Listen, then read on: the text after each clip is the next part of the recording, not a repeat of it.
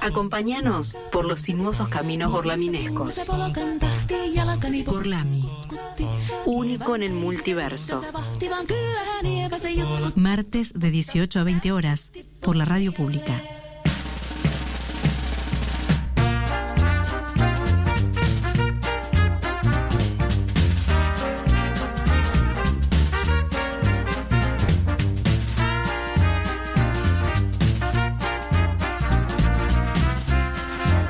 Bienvenidos a Gorlami, bienvenidos a esta fantástica transmisión que comienza mm, con un faltante, pero no a nosotros no nos importa porque vamos a dar todo, todo de nosotros. Una baja durísima. Una baja que nadie se va a enterar quién es todavía, aunque ya, bueno, escuchamos Ya hablamos tres. No voy a poder. Vos, no, bueno, ya está. Bueno, ya listo, está. ya sabemos que la que no vino Salem. Salem lamentablemente no se encuentra entre nosotros. y no sabemos por cuánto tiempo no se va a encontrar entre Sí. nosotros. Eso es lo más duro. Pero lo, lo importante es que algún día nos volveremos a ver. Sí. Es Oh. duro porque es, es bastante irreemplazable. Salem. Lo que ¿Ibas a aporta Salem en este programa. No, no, Sí, sí, irreemplazable. como un fallido. Sí. Lo que aporta Salem en este programa no lo puede aportar nadie. Nadie más. El nivel de frescura que maneja, ya lo dijimos en el primer capítulo, en realidad lo dijo Lola, pero todos, ade- todos adherimos. En el primer capítulo de Gorlami, allá por el 1998, Un montón. lo dijimos. Bueno, pará, vamos a presentar al equipo entonces. Presentémonos como estamos. No, Y- ya igual dejen de cambiarse ¿Para de lugar en la silla porque me genera confusión. La única persona que me cambió yo y me cambié a una posición donde Que me conviene, te queda claro. Bien. Vamos a comenzar presentando a nuestro equipo, comenzando por ella, la persona que nos conduce por los caminos más sinuosos y más gorlaminescos de este multiverso, y es ni más ni menos que Lola.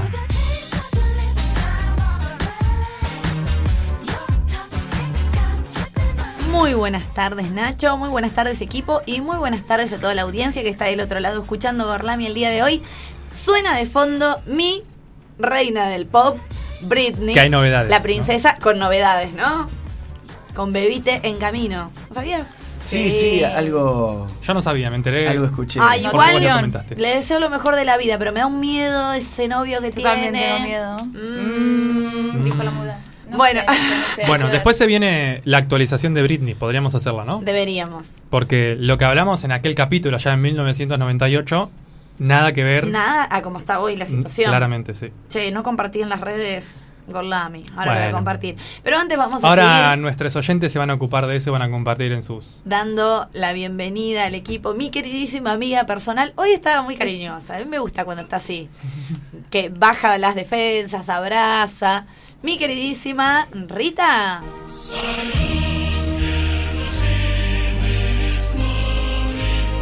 Buenas tardes a todos, a todas. Yo me- les quiero decir a la audiencia que estoy sentada como enfrentada a estos tres individuos y me siento como, como ¿Alone? si estuviera... ¿Examinada? Sí, al- me siento como acusada. Marce, Lo estás. ¿qué pensás? Me gusta, muy bien, nos alineamos. Pero estoy como, como acusada de algo, no sé de qué. Bueno, Yo no la maté, no maté a. Salem. Quiero decirles que no fue mi culpa. Acá hay un, acá hay un espacio ¿Dónde, vacío. quién y con qué? Hay Sí, un hay un espacio vacío, no sé con quién voy a pelear. Creo que con Felipe. I don't know. Por el micrófono que queda disponible. No sé. Ah, no, ahora ya no tenemos más problemas. No. Se acabaron, bueno, nos falta Salen, pero se acabaron nuestros problemas. Eso mismo, eh, Rita deben haber dicho el programa que nosotras no vinimos. Te aviso, así que no te subas a ese tren. Vamos a continuar entonces dando la bienvenida al equipo. Continuando con él, nuestro queridísimo Felipe.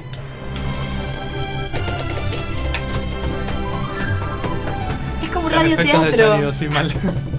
Muy bien, bueno, llego en mi bicicleta voladora como todos los. Y hoy se puso martes. capa. Hoy tengo Sí. capa también. Me gusta eso. Porque para que el efecto viento, Sí, mientras yo vengo aterrizando en mi bicicleta voladora y señalo con el dedo. Bueno, es que El T tenía infinito. como hay un cobertor, una frazadita. Y ahí sí lo tienen medio, esco- medio Claro. escondido en el, en el canasto delantero de la bicicleta. Así que bueno, estoy un poco en eso. Eh, hoy con alergia.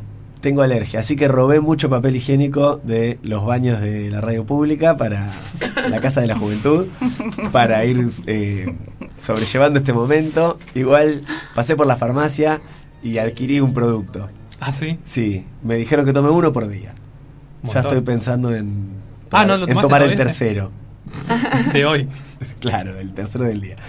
Y. mm, Bueno, y le mando un saludo a mi mamá que cumple años. Ah. Espero que me estés escuchando, Mariana, ya que, ya que Un me, saludito ya que me tuviste Mariana. escuchando. Feliz cumple, Mariana. Bueno, eh, continuamos dando la bienvenida. Ahora sí, primero, bueno, vamos a hacer de cuenta que estuviera, vamos a mandarle un beso grande que se está, eh, un beso grande a Salem que se está formando. Cuando vuelva va a ser mejor. Mejor que ayer. Mejor que ayer, está en un curso, está haciendo una capacitación que todavía no sabe ni cuántas clases dura, pero es los martes, así que le mandamos un beso grande.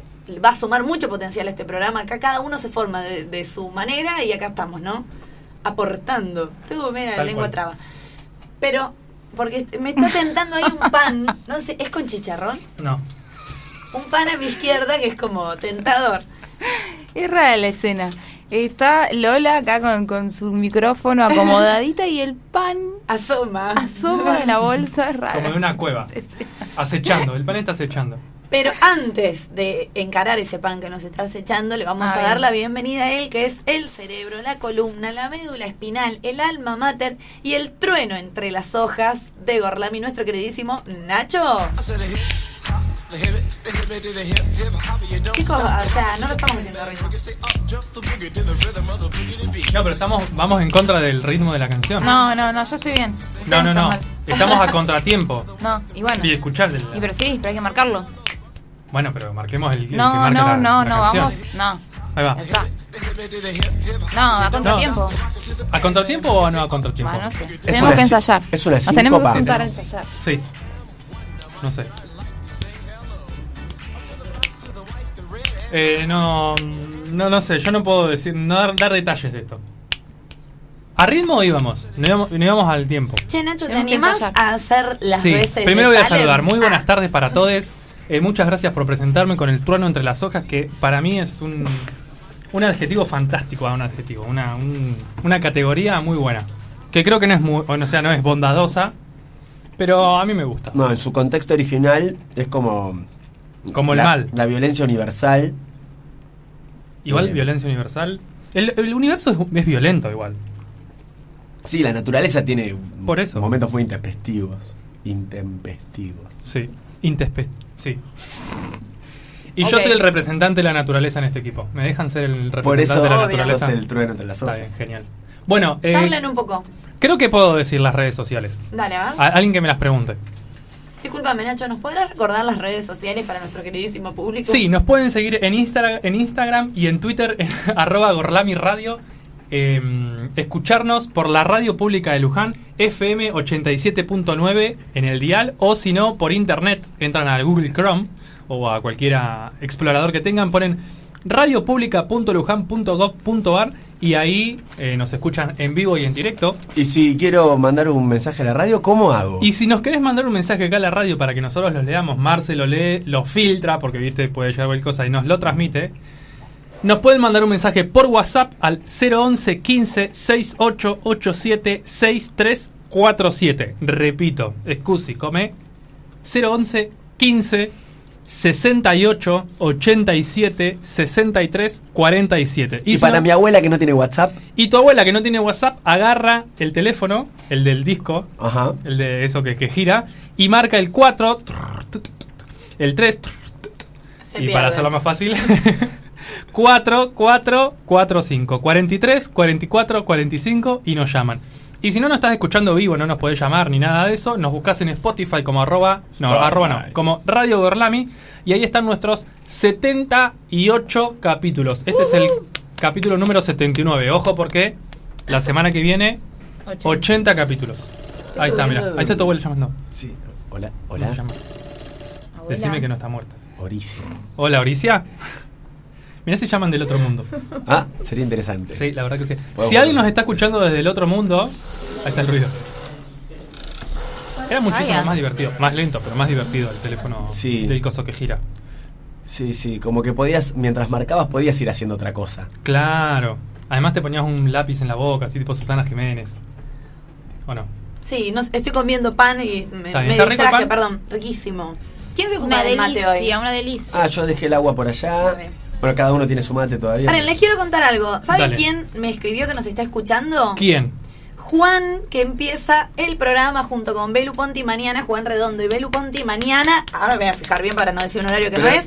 Empieza con un programa que se llama Charlando Té, que va a tener de todo, va a estar buenísimo. Yo ya la- estuvieron interactuando en las redes pidiendo que la gente pida consejo. Pero en la página de la radio yo vi que es Juancha, no es Juan. Juancha, sí, bueno, lo conozco como Juan, discúlpame. Pero acá Yo en las tengo- redes tengo- lo conocemos como Juancha. Tengo es mucha como que, a mí, confianza. como, a mí, como que a mí no me digas Nacho. Claro. Disculpa, claro, arre. cierto. El nombre artístico es Juancha. Claro. Paren, a ver, que no- voy a decir el horario bien así no me equivoco. Marce es a las...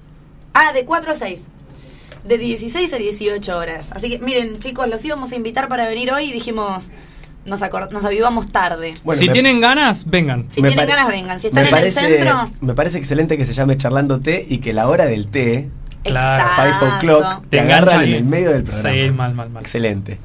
Así que bueno, les Está todo pensado, ¿qué te pensás? mucha Sí, suerte para el comienzo de mañana. Éxitos. Y a todos los que están escuchando que mañana sintonicen ahí a las 16 horas. ¿Sintonicen? Sí, sintonicen. Ah, el día. Bueno, ¿cómo andan equipo? ¿Algo para comentar antes de arrancar? El tema del día me encanta. El tema del día la va a romper hoy. Espero Muy sí. musical, es un programa muy musical. Hoy vamos Sí. a honrar la música en Honraremos todas sus música. expresiones. Y aparte tiene temones, Bueno, todas no, obviamente. sí.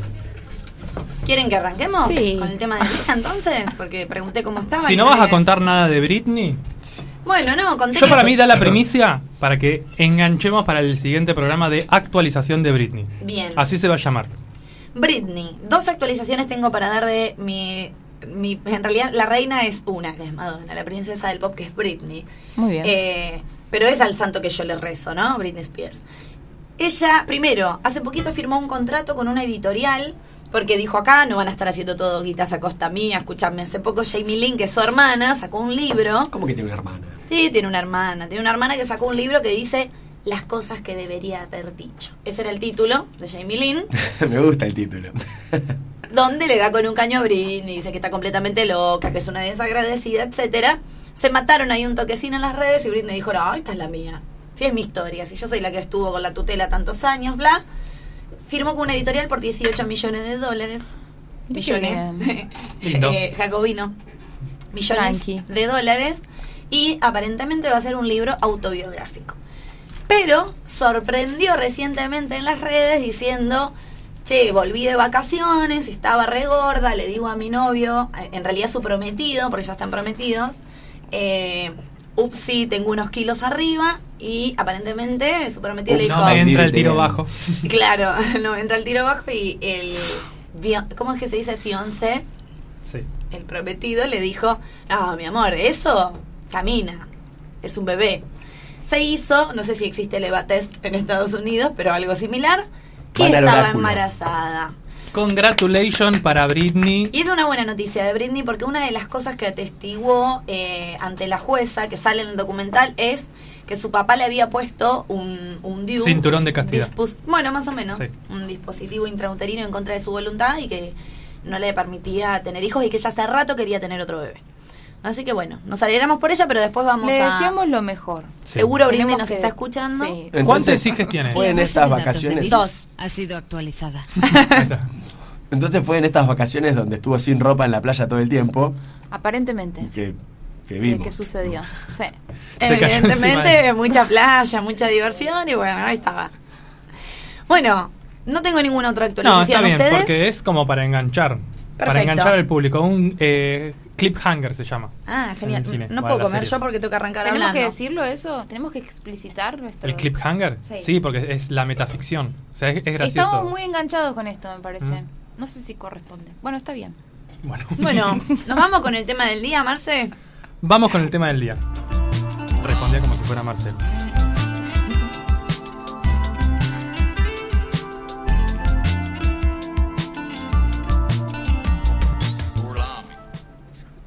Bueno, Marce, creo que este tema te, te interpela o no. No, Ni idea de qué vamos a hablar. No nos viste en las. Qué feo, no nos siguen las redes, Marce. Fíjalo, no te metas. En el programa del día de hoy, miren, vamos a, a contarle al público un- una intimidad de Gorlami. Hasta hace unos días estábamos con otro tema del día. Pero no lo vamos a decir. No lo va vamos a decir porque Porque obviamente lo vamos a usar para la semana que viene. la semana otra. que viene seguramente.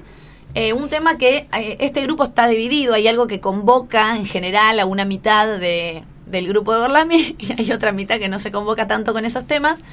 Se dio un batacazo sobre... Hay una grieta no sé si llega Hay una no sé si irrecuperable. llega a ser la mitad. Ella dice la mitad, pero yo lo La mitad es ella sola. Hay una mitad que es Lola. No, yo creo, soy yo, mi propia mitad. Rita te hacía de mi lado. En general los temas que convocan de- a Salem y a en este- Nacho... En este concretamente, que es un temón, estoy del otro. Ah, bueno, estoy completamente sí. sola. Hay una mitad en la que estoy yo, un 50% del programa, y la Es otra cierto. mitad son todos ustedes a favor Fíjate de el ese tema. peso que tenés, ¿eh? que tu voto vale 50. Se- Fuerte. Se, ¿eh? cambió el tema. ¿eh? Fuerte, fuerte, fuerte. Y- Eso dice mucho. Terminamos acá, en este tema que nos resultó muy interesante, lo habíamos tirado y nos parecía que estaba bueno para desarrollar, que son aquellos conciertos que cambiaron la historia, que revolucionaron la, revolucionaron la música. Estoy la lengua traba. basta. Eh, creo que porque tengo un poco de calor también. Ah, ahora tenés calor. El martes pasado hacía mucho frío acá. Sí, es que hacía frío. Lo que pasa es que ustedes están desabrigados. Vamos a hablar cada uno de un concierto que ha cambiado la historia. Y yo, por supuesto, voy a hablar de el famoso recital de la azotea. Y todos saben de qué banda estoy hablando. Los locos ¿verdad? de la azotea. De los locos La de la primera azotea. ra- radiodifusión argentina. Bien, exacto, de ellos mismos. No, Re que no. no para nada. ¿Qué? Y tienen que responder. ¿Tiene algo que ver con un insecto? ¿Qué, ¿Qué será? Eh, Tiene que ver con un insecto. ¿Qué puede ser? eh, ¿Es de, de música argentina? No. ¿No? Los trajo una vez. Vas a preguntar cosas que seguro no sé, así que voy a ir al grano y voy a decir. ¿Los trajo una vez quién? ¿Juan Alberto Badía? No, Badía no, el otro productor musical. ¿Eso lo contamos acá? No sé. La vez que los la, Beatles la vez que los Beatles no vinieron. No vinieron. Sí. Genial. ¿Lo contaste vos? No, no me acuerdo. Anotalo para historias anecdóticas es pasado sí, es buenísima. Anotalo. Bueno, ya dijimos los Beatles igual. Sí. Basta Ah, con la metaficción. Bien. Ah. Pero me encanta la metaficción. Continuemos, por favor. Bien, vamos a hablar del famoso recital de los Beatles en la azotea. En la azotea de el estudio Apple's Corps, que era el estudio de Londres donde estaban grabando los Beatles, uno de los discos que después iba a ser nombrado como Get Back. Eh, voy a contextualizar un poquito la historia de qué venían, en qué estaban, cómo estaba en ese contexto esta famosísima banda. Los Beatles ya habían explotado, eran una banda super mega archi exitosa a nivel mundial, pero venían de un tiempo medio free, ¿no? Tenían que volver con un disco de estudio y eh, ya había mucho rumor de que cada uno estaba haciendo su propio camino y se palpitaba la posible separación de la banda, ¿sí? Sobre esto uno de los últimos documentales, que es, eh, creo que se llama Let It Be, el último, Sí, antes, sí. antes de eh, el documental de Disney Channel, que, ¿cómo era el nombre de este? Get Back se llama, ¿no? No, sí, ¿no? Ahora lo googleo y vos seguís Ah, hablando y te bueno, lo Googlealo, gracias. Sí, porque voy a, Sí, porque voy a hablar del parte- documental, pero no me acuerdo el nombre. En una parte componen Get Back en el documental. Sí, bueno, ni hablar. Eh, en ese contexto, los Beatles empiezan a grabar este nuevo álbum de estudio. Get Back se llama, sí, sí. Ah, está bien.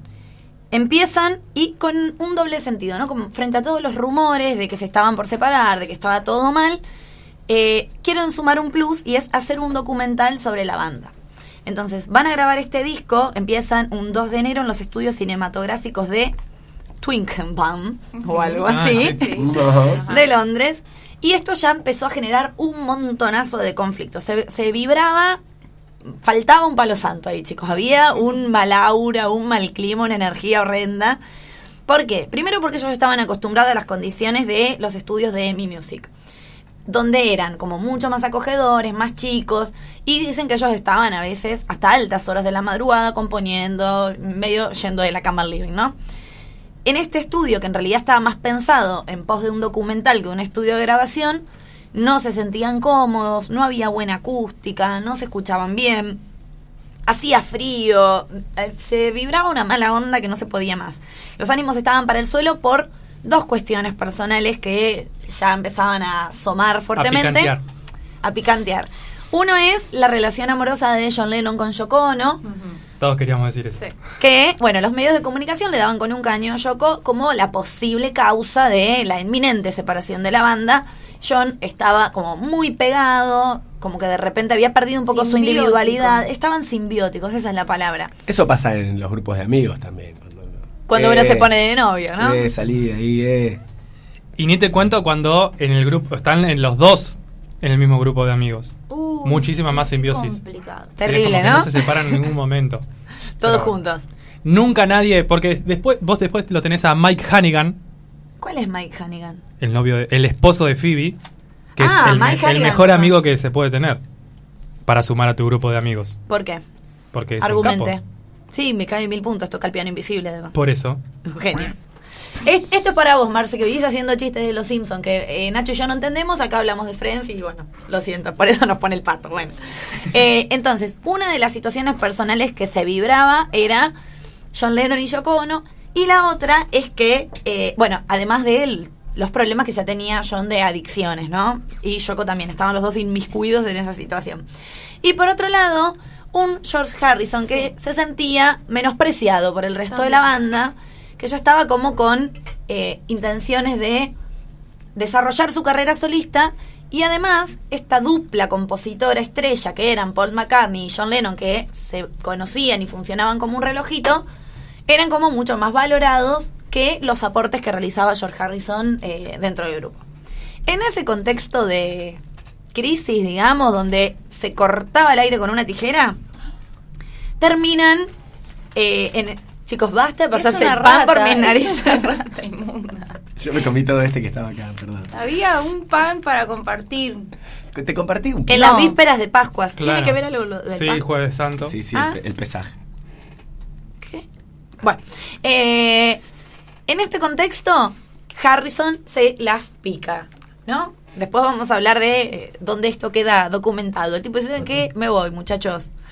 Resuelvan este disquito como quieran. Me voy en este preciso momento, voy a hacer mi carrera solista, no los bancos. Perdón que me interrumpa. Vos Sí. dijiste que John y Yoko estaban con algunos problemas con adicciones y obviamente y Harrison también. no tenía ningún problema, estaba muy convencido de su camino. no era un problema para él. Tenía mucha convicción con las adicciones, Harrison, totalmente.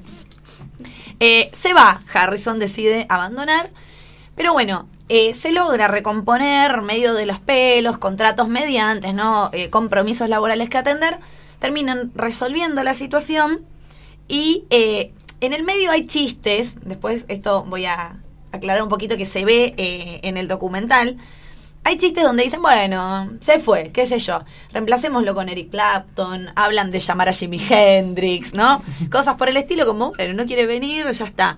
Pero eh, también después se ve, vuelvo al documental, eh, una charla de Paul McCartney y, John Lennon donde dicen, che, bueno, tenemos que resolver esta situación, ¿qué hacemos? Es lógico, él se, entiende, se siente fuera, no, no es tan considerado, bla, bla, bla. Lo convencen, lo llaman en varias oportunidades hasta que finalmente vuelven. Van a tratar de recomponer la relación y se toman decisiones importantes. Primero va a ser dejar este estudio de Twickenham, Twickenham para trasladarse al estudio de Apple Corps, que es donde ellos tenían un estudio de grabación. Y por otro lado va a ser sumar a un tecladista, a un pianista a la banda que va a ser Billy Preston. Si te he visto no me acuerdo, no sé quién es. El Preston. ¿Es conocido o solo participó ahí de los. Beatles? Es como un, un Beatle extra para la participación de este disco. Esto va a empezar a cambiar los ánimos, porque el tipo medio... Vieron que cuando ya hay un vínculo muy viciado en un grupo, si viene alguien de afuera, medio como que el clima se distiende. Sí, entiendo, entiendo. Les estaba pasando. Eh, y empiezan a hablar de este último concierto que querían hacer como para la presentación y el cierre de ese disco. En realidad no estaba tan latente que iba a ser el último recital. Creo que el valor de este concierto se lo da la perspectiva histórica, ¿no? En ese momento fue deslumbrante por cómo se hizo, por la improvisación, por la sorpresa, el efecto Pero sorpresa. las caras, Un poco decían, ¿no? un poco que sí, ¿no? Se veía que algo pasaba. Pero creo que no tenían cómo cara saber mirabas cómplices, que quizás la gente no entendía, pero se miraban como así. La bueno, pero mira, esto fue en el 69 y ¿en qué año muere asesinado Lennon? 80. Ah, bueno, tenían tiempo para hacer un par de recitales más. La verdad que sí. La verdad que sí. Eh, bien, empiezan a hablar de, che, ¿dónde podemos hacer este estudio? El manager de ellos deliraba, tipo, zarpado, como, chicos, ¿podemos alquilar un barco y que la gente compre ticket para ir a ese yate y hacer el recital en el medio del océano o en una costa caribe, no sé qué? Ahí se ve, obviamente, a John Lennon, que estaba con una mirada como mucho más hippie para ese entonces y completamente desmaterializada, que no quería saber nada con algo que tenga tanta pompa, ¿no? En tanta rimbombancia. Eh, y los otros se mataban de la risa, pero un poco lo que se da a entender en estas opciones, que eran un poco en chiste, un poco en serio, es que tenían el mundo a sus pies. Es decir, los Beatles podrían haber hecho ese último gran concierto donde ellos quieran.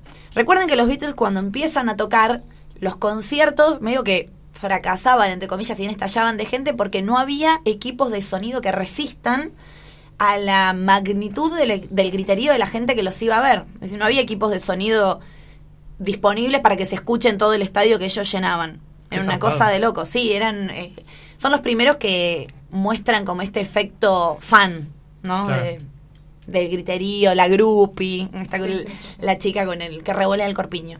Bueno, amén de eso, una de las opciones era la del barco. Salió, salió ruido del mate en el Sí. micrófono. Sonido de mate. Sí.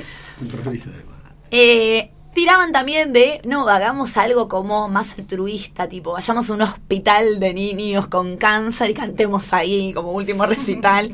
Todo esto se ve después eh, en este famoso documental. Y hasta había sonado la opción de hacer un recital frente a las pirámides de Egipto. O sea, era como la capacidad de delirio que tenían porque en realidad eran, estaban en ese momento en la cima del mundo realmente. Ellos en el fondo lo que querían era algo completamente simple, ¿sí? Finalmente eh, terminaron una tarde dentro del estudio diciendo, che, ¿y qué tal si hacemos algo como más íntimo, más tranqui y sorprendemos subiendo a la terraza de acá del estudio si tenemos todos los instrumentos, la música, el sonido y lo hacemos acá a modo sorpresa? Bueno, definieron una lista así medio improvisada donde cantaron nueve temas, entre los cuales repitieron tres veces Get Back, dos eh, I've Got a Feeling, no sé cuál es esa. Acá, Bueno, Sonido fila. incómodo. eh, Silencio a mí, incómodo. a mí me viene la misma, pero esa no es de no es de los Beatles. Y cantaron también dos veces Don't Let Me Down. Eh, o sea, como que tampoco tiraron un repertorio muy, ampli Pará. muy amplio. Cantaron tres temas, uno tres veces, otro dos veces y otro dos veces. Sí. Ah, está bien. Y otros temas que no anoté porque no Ah. eran los más resonantes. Pero me llama la atención que. Ahí está. Ahí está. Muchos de estos temas, eh, por ejemplo, Get Back, Claro. Impresionante. es hermoso de ver ese concierto. Sí, la sencillez y la espontaneidad y la idea de que el público de ese recital es un público espontáneo. Exacto. No es un público que está pagando una entrada para ir a verlos, sino Chicos, sería y- como una intervención, es súper vanguardista esto. Pero piénsenlo en este contexto, estamos hablando en casi los 70. O sea, es... Pero la- quiero decir esta idea de arte, porque obviamente que tiene que ver mucho con el hipismo, pero esta cosa de arte y vida, ¿no? No arte en el museo, arte en el recital, Totalmente. sino es un arte en la calle eh, y que además fuera del sistema comercial, porque no, no hay, no hay, nadie está pagando una entrada para poder verlos. No, definitivamente no había un interés económico y yo creo que si bien no estaba todavía definido de que este iba a ser el último concierto de la banda, esto se termina resolviendo después, creo que sí es un, un disfrute que ellos se toman a modo de cierre, despedida, se los ve en el, se los ve en el concierto como también disfrutando, mirándose, hay como una cosa medio de, de nostalgia. Son re locos también los atuendos, ¿no? El frío. Y es como algo muy representativo, muy Beatles. estar en una terraza de, de su estudio en Londres, ¿no? Como un cierre bastante perfecto. Algunos detractores, la Los gente odio. mala diría yo, que siempre la hay, diría que no se sabe si es del todo acertado tocar desde una azotea, como mirar a la gente desde arriba, ¿no? Como que otras bandas, Ay, qué rebuscado. bueno, bueno, se tiene que decir también. Tocar al ras del suelo, es buenísimo los borbotones. Tocar al ras del suelo, mirar a la gente no desde la verticalidad y desde el, desde el poder que supone estar en una azotea, también podría haber tenido su mística. No sé, digo, qué sé yo. Puede mí ser me- también. No, o ser. sea, si vos te pones a pensar y decís, ¿cuál es el mejor lugar para que simbólicamente yo salga a tocar y mi posición se tenga en cuenta para también pensarlo como arte? Vos decís, bueno, una azotea no sería una muy buena idea. No, pero la azotea fue el, pero- como salimos, damos un paso afuera y el lugar, el mejor lugar para que nos vea la mayor cantidad de gente es Está bien, subiéndonos pero ahí. ¿no te re- hubiera representado esta cosa del músico callejero como el que toca en la salida del subte? Al ras del suelo. Bueno, pero ahí lo hubiera Como visto. las la- intervenciones que hacen varios artistas de- a modo sorpresa A que aparecen tocando el subte. Acá pero ahí lo hubieran visto las tres primeras filas y los de atrás hubieran Está escuchado nada más. no pero hay una azotea, hay un cierto lugar de poder. Amén de que sea espontáneo, gratuito y no sé qué, como la idea de, bueno, somos los Beatles. Todos van a frenar a mirarnos. No sé si Sin se duda. hubiera frenado. Qué Igualmente estaban en, obviamente que estaban en ese momento. eh, estaban en ese momento también súper ácido ellos como banda de, Estaba todo mal. de provocar, de reírse de los medios, de la prensa que los Sí. tenían la mira absolutamente Sí, todo sí, el sí, tiempo. Sí, sí. Eh, puede ser también que haya sido una propuesta como contestataria. Decir, che, mira, ¿sabes qué? Todos ustedes hablan de nosotros, nosotros estamos en la cima del mundo. O sea, También. me subo de acá arriba y te canto. ¿Cómo termina este concierto? Con la intervención tiros. de la policía. que se bajan de ahí y van todos en cana. Ya, me Como pagan todo el buen parlante. concierto memorable. ¿Quién habrá sido el, el policía que se atrevió a decirle a, a estos muchachos, che, muchachos, paguen la música que terminó el concierto, eh, hasta no acá? quiero tu lástima. o van en cana. Bueno, todo esto donde se puede vivenciar desde hace muy poco. En este documental. Para los que se lo perdieron, ¿no? Para los que se lo en perdieron. En ese momento. Sí, como, como me hubiera gustado. Eh, hace poco, Peter Jackson, el director del Señor de los Anillos, rescata algo así como 150 horas de audio grabado de este, de este documental que se había pensado en un principio en el estudio y 60 horas de filmación. Con todo eso tiene que hacer un trabajo súper artesanal porque a veces las imágenes no coincidían con el audio, ¿no? Hay imágenes que no se escucha y hay audios que no encajan con la imagen. Él hace un trabajo muy artesanal en un documental que dura algo así de siete horas y media. Creo que son cuatro episodios. Están disponibles en Disney Plus para el que los quiera ver. Y acá es como una reivindicación y en realidad es como un cachetazo al último documental que era Let It Be sobre el cierre y el final de los Beatles porque no se ve tanto esa crisis, esa tensión, esa cosa tan oscura que se hablaba sobre el final, sino lo que se ve más que nada es, obviamente cada uno de los integrantes ya con sus egos, tipos maduros que no eran los pibitos de 17 que arrancaron, con una complicidad casi de, de hermanos, ¿no? Sobre todo se nota mucho que lo que decía la prensa hasta el momento era lo contrario, entre Paul McCartney y John Lennon. Y vivían a tres cuadras. Sí, sí. Y se desmitifican un montón de cuestiones sobre este final. Todo este periodo desde el estudio de cine hasta el estudio Apple Corps y el último eh, recital está documentado en este documental Get Back. Algunas cosas de las más lindas de ver. Bueno, lo primero que se desmitifica es la posición de Yoko un poco que la, la reivindican.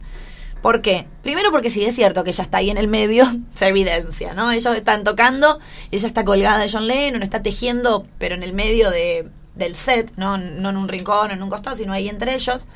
Pero hay una conversación muy clara, previa a que llegue John Lennon al estudio, en el que Paul McCartney dice, che, los medios la están haciendo mierda a Yoko Ono y la verdad que están enamorados, quieren estar juntos, está todo bien. En realidad el problema es nuestro, dice él.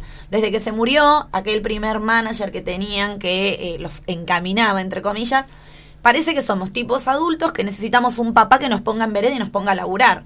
En realidad ese es problema nuestro, no es problema de Yoko. Pero la atacaron mediáticamente un montón. Como si fuera una especie Pues. de María Magdalena que venía a corromper al Señor Jesucristo. ¿Ellos? Sí. ¿Cuándo? No, los Beatles no. Ah, ah. los medios.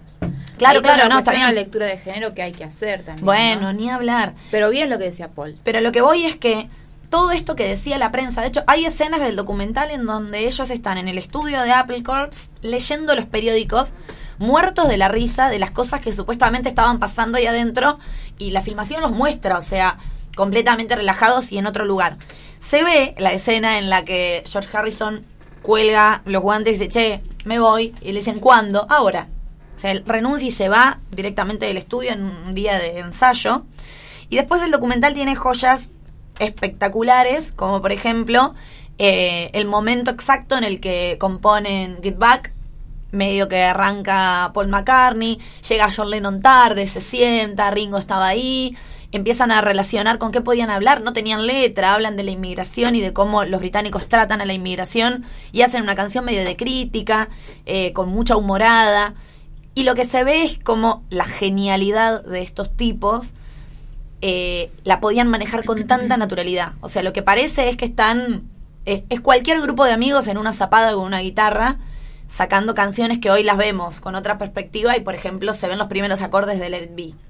O sea, es una cosa que no se puede creer. Impresionante. Y por último, otra cosa que también muestra y reivindica un poco era el rol de Paul McCartney, que es el que dice, che, bueno, muchacho que queremos. Eh, decían también que el ego de Paul McCartney era uno de los que más pesaba y en realidad él se lo ve en un lugar de, yo no quiero ser el padre de nadie, no quiero obligar a nadie a hacer esto, tienen ganas, no tienen ganas. Pero se ve como un vínculo bastante genuino de un grupo que se conoce mucho. Entonces, es un documental que se recontra eh, recomienda, sobre todo para ver este proceso y el final de este magnífico concierto en la azotea de Apple Corps. Para mí, em, los clips que no tenían voces le agregaron voces arriba para hacerlos quedar bien. Es mi teoría conspirativa. Pero voces de otras personas. Claro. Ah, puede no, ser. es mentira igual. Ah, bueno. Bueno, vamos a tener que escuchar un tema porque no nos podemos De quedar este así de manija. ¿no? Hay que ejemplificar. Claramente, hay que ejemplificar, exactamente. Así que vamos a, sí, vamos a deleitar los oídos de la gente que nos está escuchando y vamos a reproducir la canción que tocaron desde la azotea de Apple Corp. ¿Se llamaba? De Apple Corp, vamos a escuchar Get Back de The Beatles.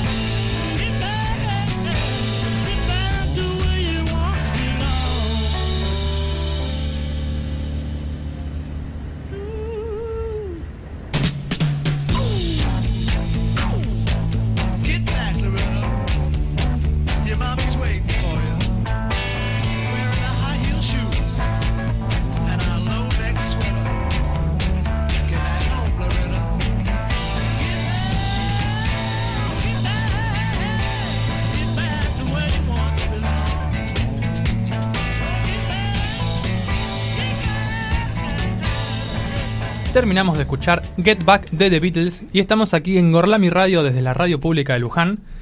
Y estamos hablando sobre los conciertos que cambiaron el mundo. Lola ya nos deleitó con aquel concierto desde la azotea de Apple Corp, Apple Corp Apple Corp. de los Beatles. Y ahora Felipe, ¿con qué nos vas a Yo deleitar? los voy a deleitar con un concierto, quizás no tan famoso en estas latitudes, porque es verdad que The Beatles han, han generado pasión en Latinoamérica. Eh, otro que ha generado pasiones en todo el mundo es nada más y nada menos, para mí uno de los más grandes, Bob Dylan.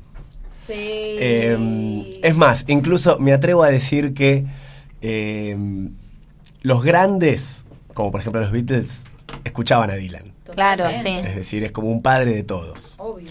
Y hay un momento, y este es el concierto al cual nos vamos a remitir, un momento en la historia de la, de- en la carrera de, de Bob Dylan que tiene que ver con un concierto en el cual se lo llama la controversia eléctrica de Dylan. Fue un antes y un después en su carrera y fue un antes y un después en varios aspectos de la música, por lo menos popular de Occidente, el rock, etcétera, etcétera, porque eh, Bob Dylan, que inicia su carrera eh, en una renovación de la música folk norteamericana, eh, saca algunos discos que son verdaderos, tiene con himnos de sus generaciones, ¿no? Como The Times They Are Changing, eh, donde solamente él, la guitarra, la armónica y como Temazo. sí, temazo y temazo tiene el, disco y como todo eso de volver a, a las raíces del folk y también un- unas canciones políticas y de protesta eh, y obviamente llegando a la década de los 60 todo esto, ¿no? Desde que comienza su carrera hasta este momento. Hay un festival que es como decir el, el Cosquín Rock de Estados Unidos, que es el Newport Folk Festival, que la primera vez que se presenta a Bob Dylan es en el 63, ¿no? Y donde toca temas como, o, o ahí se explotan temas como Blowing the Wind, o, eh, o Mr. Tambourine Man, que son himnos de Bob y himnos de los 60 también. ¿no? En cualquier película, de, no sé, en, yo creo que en, en Forrest Gump deben aparecer temas de Bob Dylan todo el tiempo, no me acuerdo, pero seguro que sí. Eh, entonces, en el, ses- en el 63 y en el 64 él se gana por completo a todo el público del Newport Folk Festival, eh, pero en el 65 se le ocurre hacer algo que Fuera de lugar. va a incomodar un poco al público. Eh, él tocaba entre dos números importantes, tenía un tiempo acotado, de hecho el presentador, del, ahí el maestro de ceremonias del festival dice, bueno, ahora viene una persona que tiene un tiempo limitado para tocar y no se puede extender, eh, se llama Bob Dylan. Mm, te lo avisan ya si Bobby antes de arrancar. No sé por qué. Entonces sube Bobby y eh, toca una canción. Y el segundo, toca, el segundo tema que toca eh, lo había publicado cinco días antes. Y acá como que lo estrena frente a un público masivo. Y es nada más y nada menos que Like a Rolling Stone. Tema que los Rolling Stone también han cantado. Pero bueno, el- este es un tema de Dylan. Siento que Mar Marce lo va a poner. Sí, sí, estaba. Ahí estamos, Newport 1965. Aparece eh, Dylan en el escenario a tocar Like a Rolling Stone, pero con una guitarra eléctrica, en un festival de folk, donde todo era acústico. Se fue carajo. Donde el público iba a ver este, gente tocando la guitarra muy tranquila. Aparece de pronto con una. eh, con una Fender Stratocaster y. Me encanta la palabra Stratocaster. Sí. ¿Qué es un Stratocaster? Una Fender Eso. Stratocaster. Sí. Es, es esa guitarra que tiene ahí Dylan. Ahí Eh, decimos nosotros para el oyente, la estamos viendo en una pantalla. Claro. Para el oyente que la está viendo y está sintiendo esta metaficción, tiene que buscar en Google New. ¿Cómo era? Eh, Newport, Dylan, eh, Newport. Eh, Bob Dylan en Newport en el año 65. Bueno, toca dos temas con la Fender Stratocaster y la banda toda enchufada.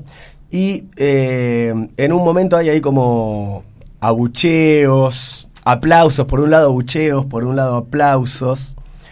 Y, y lo que ocurre es que Dylan se retira con la banda del escenario, pero el maestro de ceremonias lo llama de nuevo. Dice, no, no, no, vengan, vengan. Y acá están, ¿no? Los abucheos y los aplausos.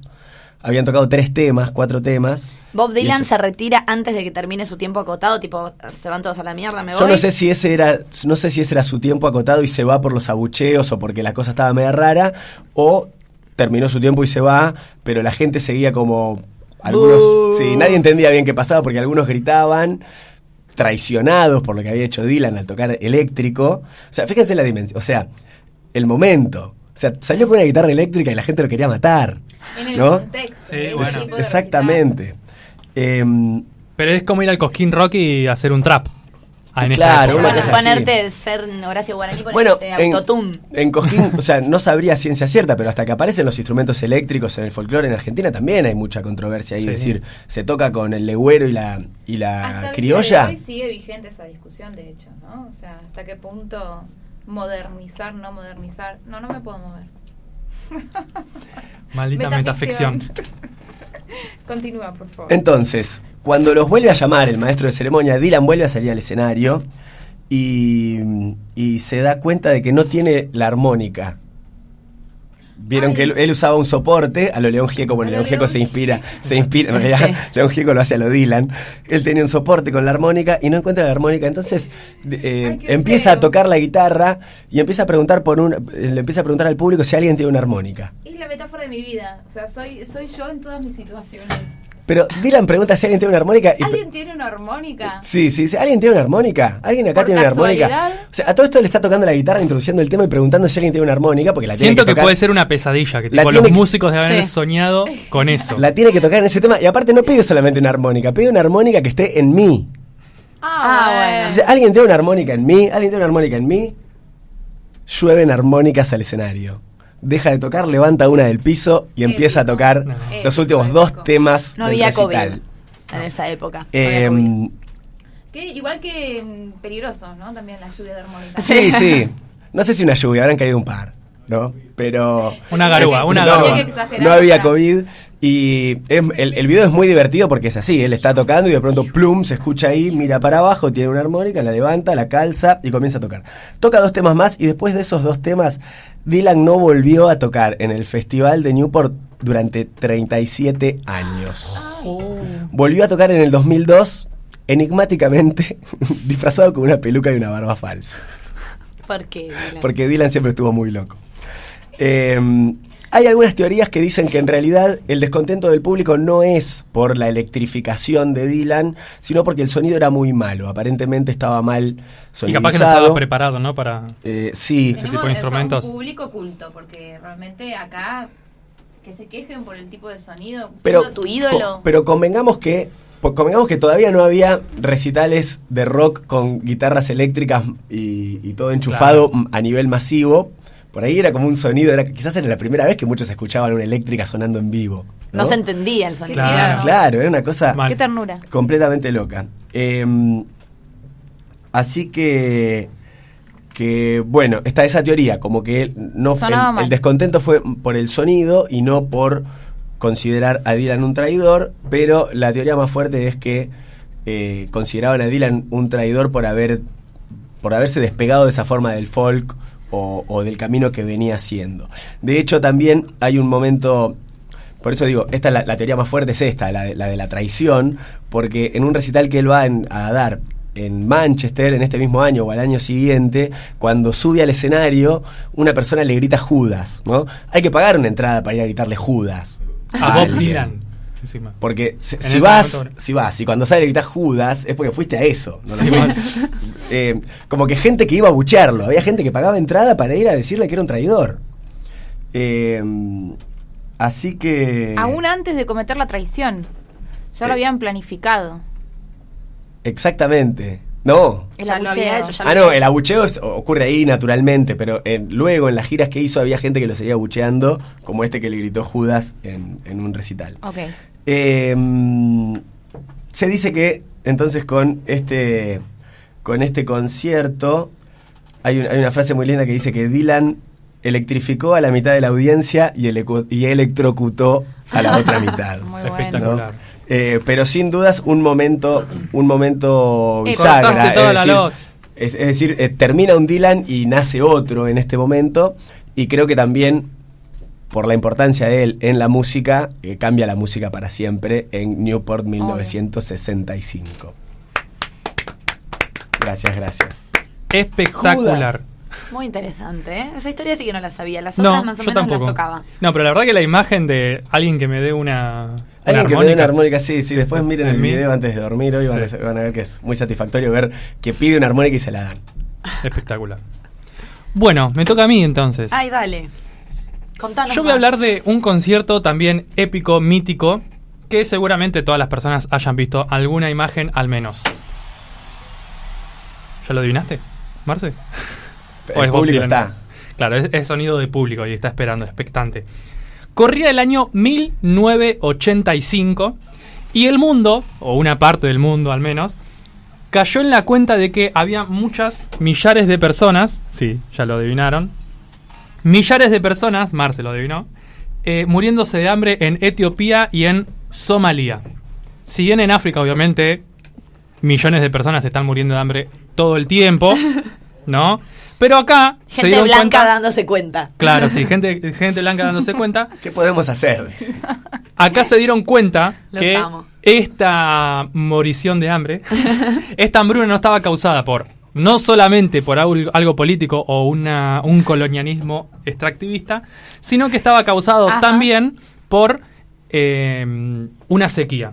Desde 1983 hasta 1985 esta zona de África había sido, mm, había sido azotada por una sequía y se habían quedado sin alimentos. Entonces, bueno, como le podían echar la culpa a eso y dejar lo político de lado, Claro, obviamente lo político tiene De que ver en estos casos. Hubo una movida grande también eh, de como apadrina tu pozo de agua en África. Sí. ¿no? Sí, podías sí, sí. donar para hacer un pozo de extracción de agua. Sí, o también comprando una Estela Artois, eh, le donas un vaso de agua a alguien. Sí. La copa, es verdad. Sí, sí, bueno. Ayudó a un montón de personas, no Sí. sería como la solución más radical, Claro, no. pero Nunca cuestionar el sistema, ¿no? claro, exactamente. Gente blanca. Sí. Cosas de gente Sí, blanca. sí, sí. Que, eh, problemas del, tercer, del primer De- mundo, del ¿no? primer Sí. mundo. Sí. Bueno, por este motivo, en, en ese momento, en 1985, creo que, no, estas canciones en 1984, bueno, hay 1984, 1985, se publican dos canciones con el fin de recaudar fondos destinados a eh, estos dos países. La primera es We Are the World, calculo que la ubican, eh, interpretada por Michael Jackson y Lionel Richie. The. Sí. Queríamos cantar, pero no nos Sí. animamos. Sí, sí, sí. We are the people. Ah, we are the people, our children. Los dos, sí, todos. Esa es una. Y la otra es Do They Know It's Christmas? Do They Know It's Christmas? Tipo, ¿sabe- ¿saben ¿Sabías ellos que? que es Navidad? Qué gran pregunta. Claro. ¿Sabrán que es Navidad? Interpretada. O sea que África de Toto no, no, no- no fue para esta ocasión. No. Al parecer no. No conozco Eh, la famosa canción África de Toto. Sí, la conoces. No, ¿vieron que Aspen todo el tiempo tuitea? Todavía no sonó África de Toto en Aspen. Todo No, el tiempo no, lo tuitea. Bueno, perdón. Eh, bueno, esta canción está interpretada por muchos, muchas artistas, pero impulsada principalmente por Bob Geldof, o Geldof, no sé cómo se pronuncia, y Mitch Ure. También, no sé Ay, no, cómo es se muy pronuncia. complicado con los nombres. Sí, así El que, Mitchur. El Mitchur. Mitch You're- Iure. Vamos a decirle. Estos dos últimos artistas se quedaron con las ganas de más, no estaban conformes con la recaudación de la plata de esta canción y decidieron crear un evento que iba a ser aposteótico para la época. Aposteótico. Sí. Ese ¿Esa evento. es la de la Navidad? Ver. Esta es We Are the World. Ah, Por Af- bueno, no entendí lo que dijo. Por África. Ah, Ah. USA for Africa. me encanta. Bueno, eh, MJ está cancelado igual, pero no importa. En la canción Le hicimos un programa igual. le hicimos un programa a MJ, sí. Bueno, la gente cosas. quería ser más generosa aún. La gente quería ser aún más generosa, no le alcanzó con la plata que se había recaudado con estas dos canciones. Eran todos Y- potenciales Santis Maratea. Sí, Exacto. y Bob Geldof, vamos a decirle que se llama así, Bob Geldof, y Mitch Ure, Ure me, me gusta Ure, suena, suena bastante bien, crearon el Live Aid, un concierto inmenso. Este concierto, que la traducción más o menos sería como ayuda en directo o ayuda en vivo, se realizó el 13 de julio de 1985, casi simultáneamente con un par de horas de diferencia, en dos estadios súper importantes del mundo de esa época, ¿no? El John F. Kennedy, perdón, John F. Kennedy, que quedaba en la ciudad de Filadelfia, Estados Unidos, y el Wembley Stadium en Londres, Inglaterra. Sí, empezó primero el Wembley Stadium, Wembley lo estoy pronunciando bien, Stadium, y un par de horas después, más o menos para que sea una hora de empezar un concierto, en Estados Unidos. Participaron más de 50 bandas, casi 70 artistas en total. No, un poco más de 70 artistas, perdón. Y en todos súper conocidos como Mick Jagger, U2, Madonna, Paul McCartney, Eric Clapton y B.B. King. Me gusta ese line-up. Sí, obviamente no todos en el mismo, algunos en Inglaterra, Ah. otros en Estados Unidos, pero sí, un line-up zarpado. Ahora En que tu estamos cara, escuchando el de Christmas. ¿Saben ellos que es Navidad? A ver. ¿Sabe dónde están sus hijos? ¿Qué es? Todos vestidos de blanco, me gustan esas camisas. Yo tengo miopía, Marce, yo no veo de tres. acá.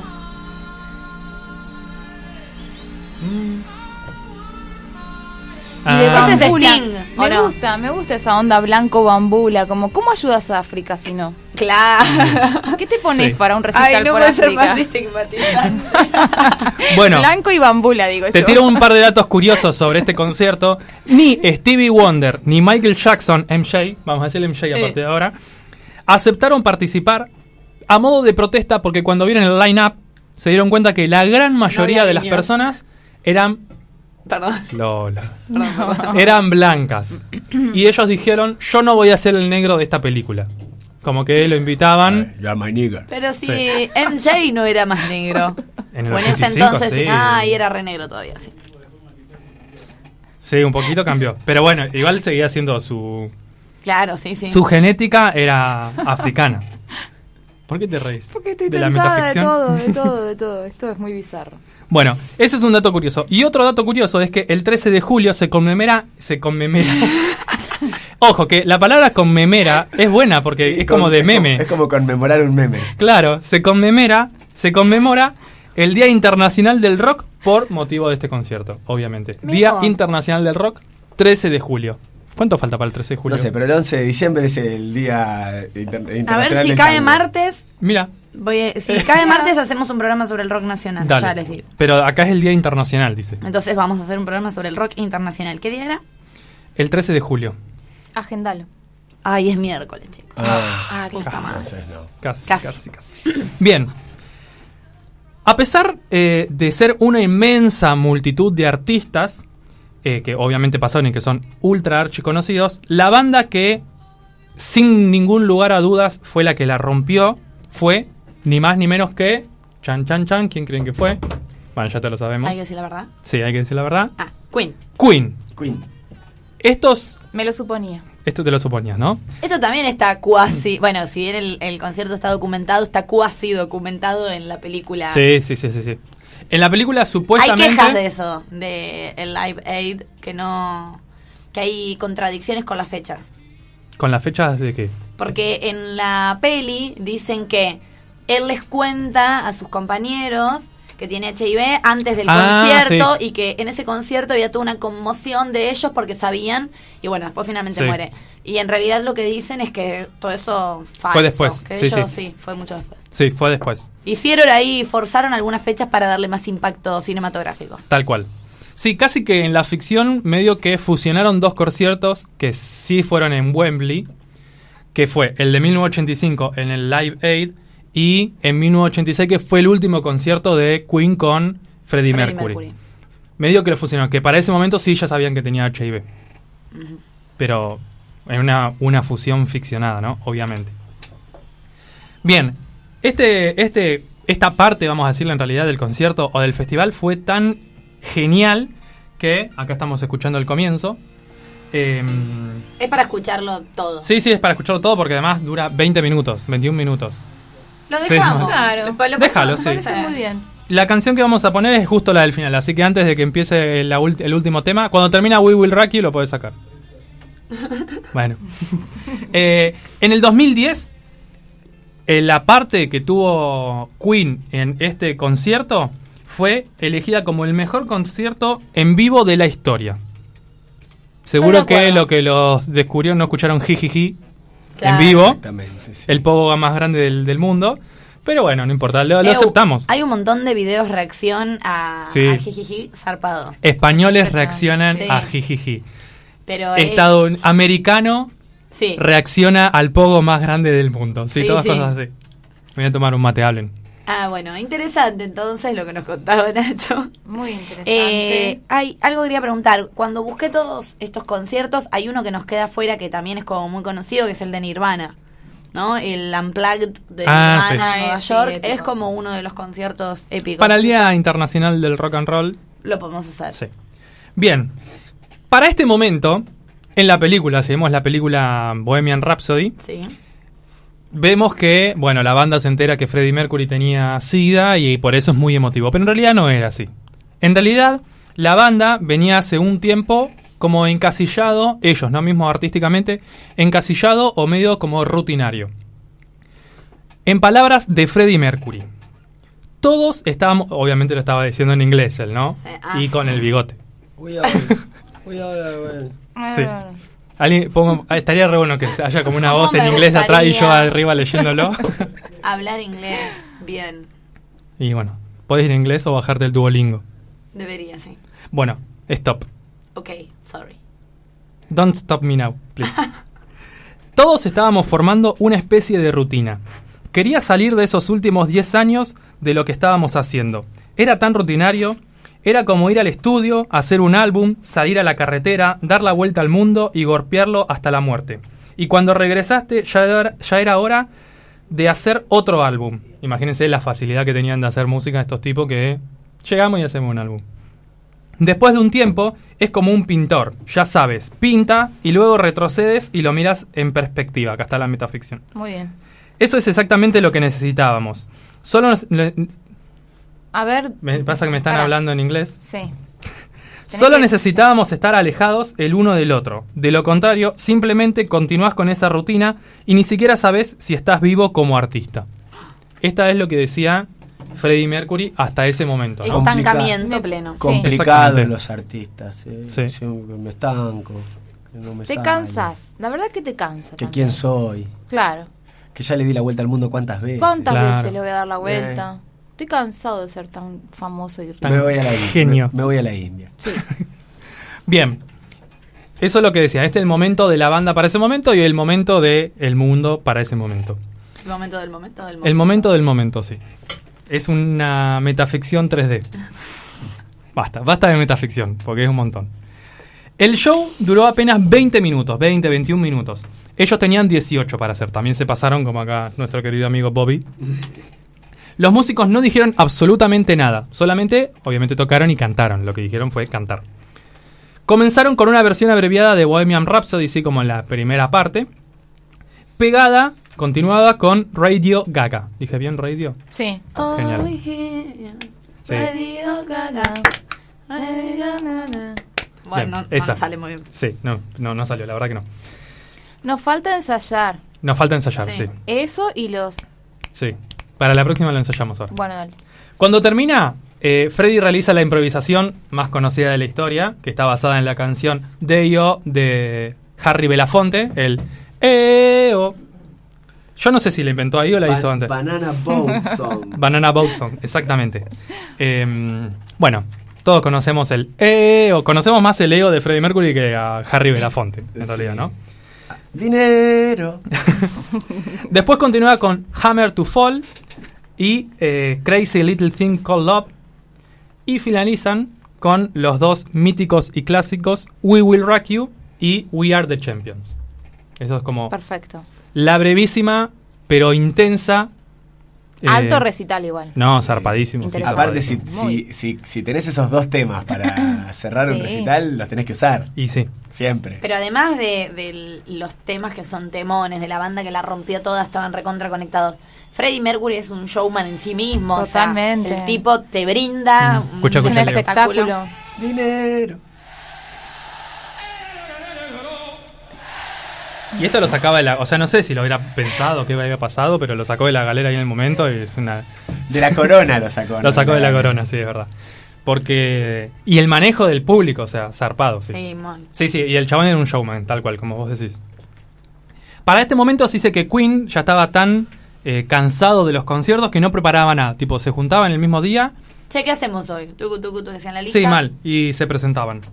Pero para este, en particular, eh, habían ensayado toda la semana, todos los días, para llegar a ese momento y presentarse solamente esos 18 minutos que, bueno, terminaron siendo 20. Según la CNN, 1.900.000 personas vieron en directo el Live Aid y se recaudó hasta 100 millones de dólares. O sea, una Toma locura. mate. Sí. Ruido de mate. Toma mate con chocolate. Muy Toma bien. maratea. Después de esto, ¿sí? este concierto fue como una, un impulso para la banda y para el mundo de la música.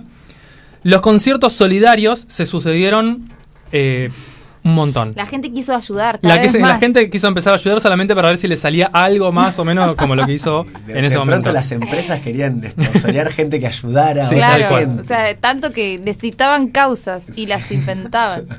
Qué impresionante. Se ¿eh? hicieron conciertos eh, co- como conmemoración ¿Qué de la caída de esto? Berlín. Esto fue en 1985.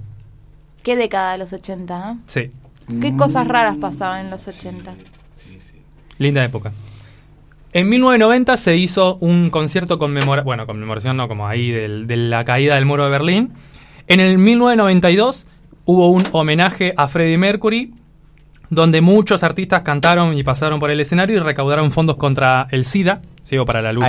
Ahí, canta Annie Lennox y David Bowie Under Pressure. sí, Buena ese versión. también temón. Temón, sí, sí, sí, temón. Y de los creadores del Live Aid, estos que ya nombré antes, que se llamaban estos dos muchachos, Bob Geldof y Mitch Ure. Yura. Ure, si no saben lo que estoy diciendo, ponen Lo. Live Aid y les va a aparecer estos, estos dos nombres, seguro.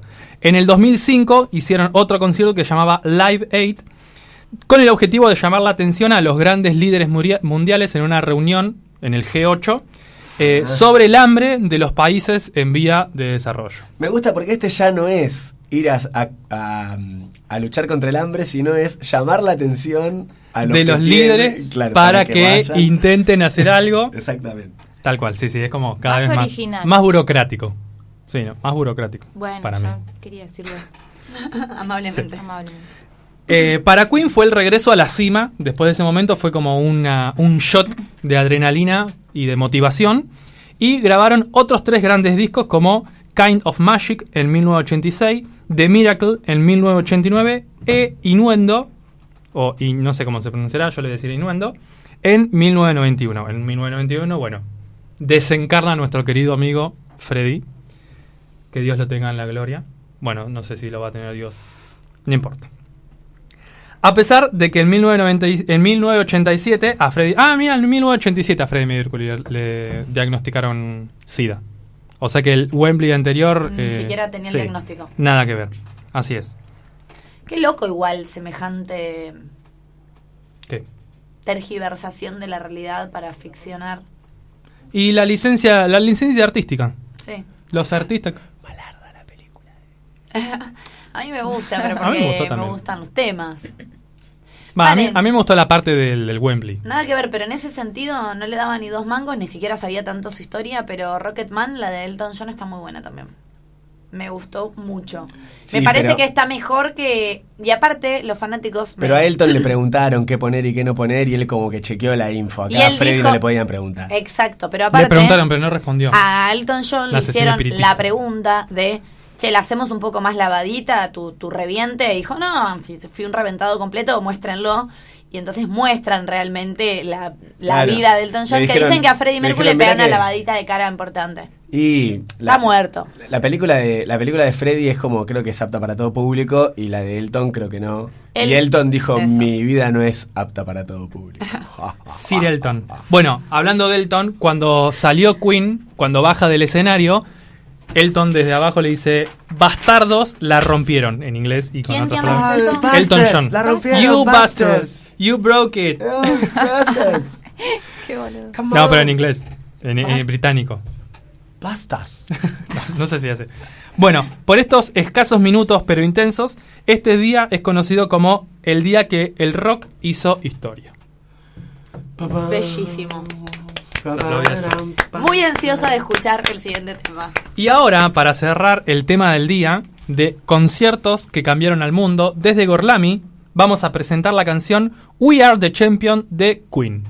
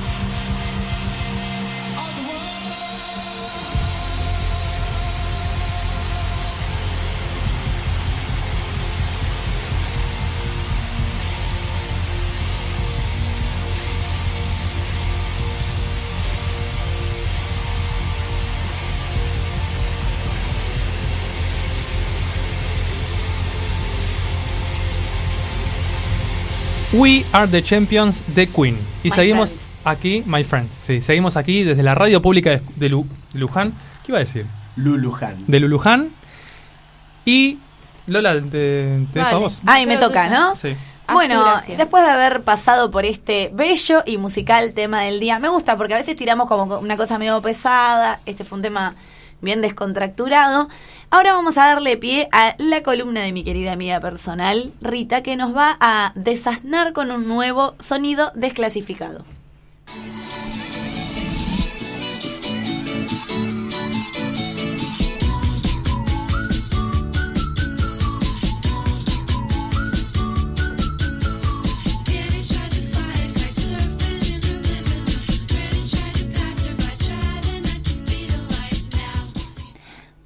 Ay, Ay, bajó rápido. yo quería un poquito más. Pero no, no, no- creo que no dura más. No, no, yo creo que, claro, puede ser. O fue como, bueno, dale, nena, dale, nena, habla. Ah, gracias, gracias. Es que me gusta mucho esta canción. Bueno, hoy no voy a estar a la altura de esto. ¿Por qué Bueno. no? no te creemos.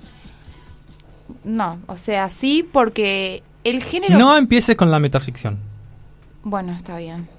Eh, para el día de hoy, para esta columna desclasificada, viene un género que es muy genial, que es Sí. el rap. En la calle me conocen Aplausos. como el hip. Ja, Bueno, eso, es rap. También, Sí, o no, no sé, sí. podemos discutirlo. Sí, podemos Eh, discutirlo. Salem es rap. Salem es rap, sí. y Sí. no la tenemos aquí. Y bueno, Bueno. se transmutó. Para mí Sí, transmutó en tu columna. Sí, puede ser. Eh, el fin de semana, gracias a mi amorcito, Ah, un besito para vi Max. un documental muy espectacular que se llama Letra Explícita, que lo recomiendo, está en Netflix y habla sobre, eh, digamos, como el origen del rap denuncialista en la década del 80, de una banda que se llamaba NWA. Eh, y dije, a mí que me copa mucho el rap, dije, bueno, basta, basta ya de postergar esto. Debo Es hora- interiorizarme. es hora de que hable del rap. Pero bueno, para hablar un poquito del inicio del rap hay que remontarse no a los 80, sino a los 70, obviamente en Nueva York. En esa época eh, el género dominante era la música disco, que tanto te gusta, Nacho. Sí. Sin embargo, la música disco estaba asociada más bien al ambiente exclusivo. Como yo. Claro, las fiestas disco en realidad eran fiestas muy glamorosas, a las que no podían acceder eh, los, digamos, habitantes de los barrios bajos, que eran mayor- mayormente afroamericanos y puertorriqueños en esa época. Eh, y en estos barrios, concretamente en el barrio del Bronx, fue que varios artistas como que empiezan a, a experimentar con vinilos y a mezclar diferentes influencias musicales. Porque, digamos, si hay género que tiene mezcla y desclasificación y deconstrucción, es el rap. Mezcla Sí. el jazz, mezcla el blues, mezcla también la música disco incluso, pero tiene como la intención de poder generar como un sonido que identifique al barrio, que identifique al suburbio. Eh, y de ahí surge la cultura hip hop, ¿no? Que sería como las mezclas de discos de los DJs, el baile breakdance y también las rimas de los llamados MC, que serían como maestros de ceremonia, se les dice a los raperos, que es el rap propiamente hablado, que sería como, como el género narrativo del hip hop. Eh, bueno, estos DJs empezaban, empezaron tocando en el medio de la calle, miren qué imagen interesante, ¿no? Enchufaban las consolas colgándose, interceptando las, los postes de luz eléctricos. Y ahí en el medio de la calle se producían como esas batallas de bandas, de pandillas, Sí. entre el breakdance y también de rap. Eh, digamos, cómo, cómo crear una fiesta en el suburbio, ¿no? Nace, no nace como batalla de rimas, ¿no? Sí, Ah, así. sí, sí, sí. Es que es, eh, nace como, como una especie de pelea entre pandillas, digamos. Me encanta. Pero en realidad tiene que ver con, con esta intención de generar un sonido propio del barrio y al mismo tiempo romper con esa idea de, música exclusiva que era la música disco. Bueno, estas rimas, que son el rap, también, si uno hace como un poco el- la, investigación de cuál sería el origen, tenemos los griots, que eran como esta especie de, narradores ambulantes africanos que iban de pueblo en pueblo como narrando las historias míticas y las leyendas de estos pueblos y que iban narrando esto usando rimas y ritmos. Eh, pero bueno, los raperos usaron el hip hop para, para hablar más bien de las condiciones de vida en los guetos, condiciones que estaban invisibilizadas y, y de protestar contra la pobreza, le- la marginación y obviamente todas las desigualdades eh, en- entre las que se habían criado estos raperos, ¿no? O sea que es un género altamente combativo. De hecho, la palabra rap muchos dicen que significa golpe. Otros dicen que se refiere como a la abreviación de ritmo y poesía en inglés. Ah, No lo voy a pronunciar. Rhythm and poetry. Eh, pero, digamos, tiene siempre esta intención de choque, ¿no? Y hay que pensar un poco históricamente en la década de los 80, eh, durante los dos mandatos de Ronald Reagan, políticas súper neoliberales, este, que además se dio también la famosa guerra contra la droga, ¿no? Entonces, este, lo que se hizo se multiplicó la violencia, digamos, y todas las desigualdades socioeconómicas eh, de las clases más bajas de Estados Unidos. Eh, la policía, obviamente, es sumamente abusiva y represiva en esta guerra contra la droga, obviamente que solamente por portación de cara creía tener el derecho de frenar a cualquier afroamericano eh, y este, golpearlo y hacer lo que, lo que quisiera. Eso se ve muy clarito en el documental este que les decía que se llama Letra Explícita. Además de todo esto, eh, la inversión pública, el empleo, los servicios sociales, todo se vino abajo. Eh, entonces tenemos como toda la situación a punto de estallar y el rap acompañando este proceso de, de- de malestar de la cultura. De hecho, como la primera canción de rap político la podemos ubicar en el año 83, fue The Message, el mensaje de la banda Grandmaster Flash and the Furious Fives. Eh, y ya se radicaliza, digamos, eh, completamente con esta banda que les decía que es NWA en el año 1986. Fue como la pionera de algo que se llamó como el rap gangsta, que sería como un subgénero que, que se caracteriza, digamos, por hablar explícitamente de drogas, de sexo y de violencia. Sí, que es un poco después lo que queda en el estereotipo, ¿no? no, Bueno. no, no, no, porque eh, siempre está como apuntando a la autoridad estatal. Ah, Eh. NWA es como la radicalización de la crítica política. De hecho, tiene una canción que se llama Fuck the Police. Ponla. Ponla. Eh, que fue prohibida y que, y que tiene todo el, el- el contenido de, de- de esta cuestión que estaba viviendo la comunidad afroamericana. Obviamente que la prensa blanca descalificó constantemente al rap, eh, pero digamos hay que decir que fue un fenómeno que tuvo muchísimo impacto y muchísimo apoyo por toda la, la población de las clases más bajas de Estados Unidos, no solamente afroamericanos, estaban viviendo toda esta situación de malestar, como les decía, de, de la gestión de Reagan. Eh, y me pareció muy linda esta película, este documental. En un momento de la entrevista, les, digamos, están estos músicos, los NWA, y, la- y los eh, periodistas les preguntan por la vulgaridad de las letras. Esto que decíamos, que habla del sexo, de la droga. Y, y, mm, el letrista dice algo que me pareció como, como espectacular. Dice algo así como que ellos tienen el derecho de hacer arte y de hacer un arte que los represente en su realidad cotidiana. ¿Por qué el arte tiene que ser solamente de lo sublime? ¿Por qué el arte tiene que representar solamente las clases altas, o la burguesía, o la clase media? ¿Por qué no puede haber un arte popular? Eh, Bueno, perdón, vamos a ya sé de quién vas a hablar. De I la know vanguardia, that. re.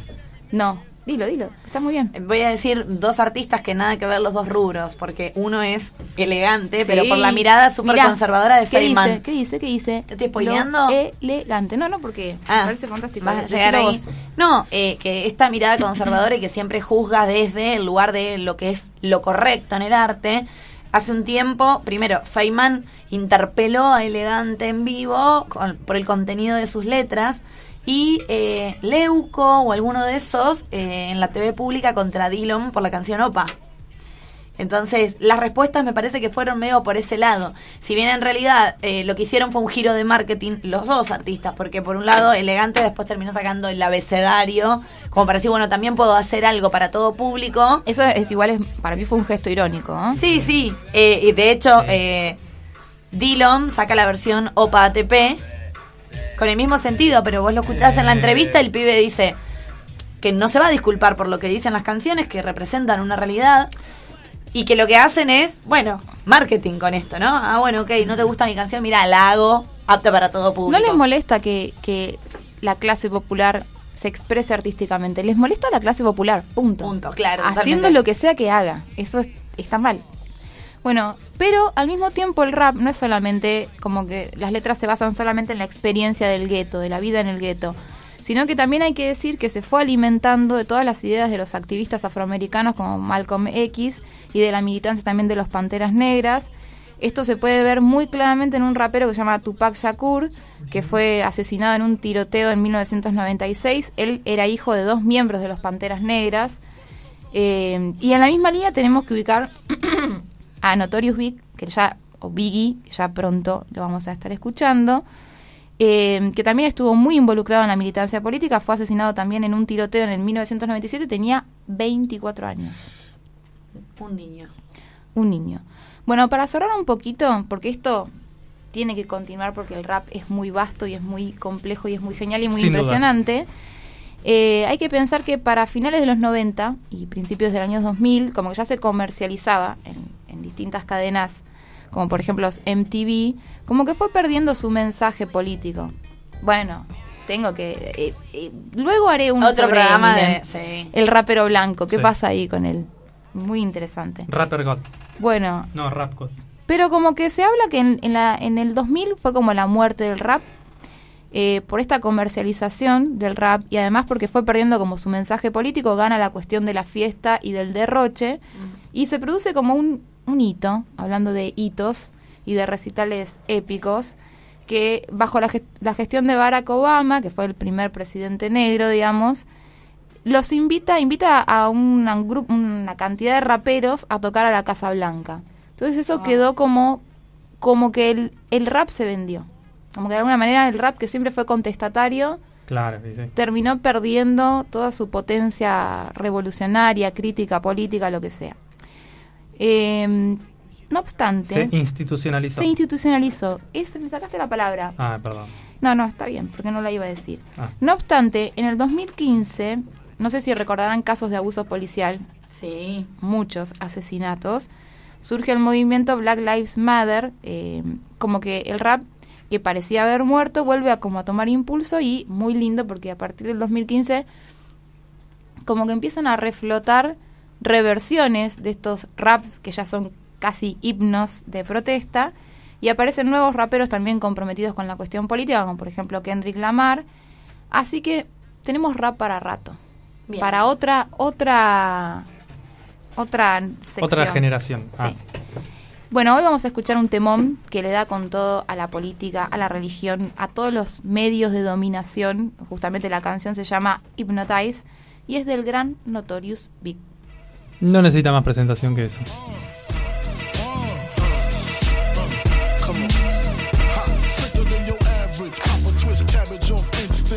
Don't think shit stink. Pink Detroit players. Tim's for my hooligans in Brooklyn. Dead right. If the head right, Biggie there. And night. Papa been smooth since days of under rules. Never lose. Never choose to. Bruce Cruz who? Do something to us. Talk go through us. Girls want to us. Wanna do us. Screw us. Who us? Yeah, Papa and Pump.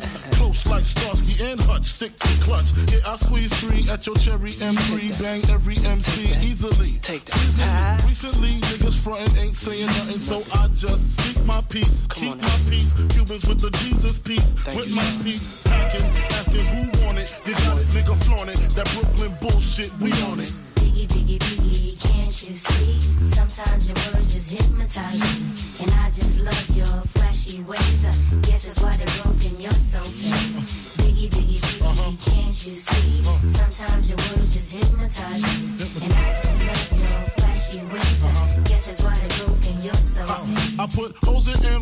Onto DKNY. Miami, DC, prefer Versace. That's right. All Philly hoes know it's Moschino. Every cutie with the booty, boy, the coochie. Now who's the real dookie?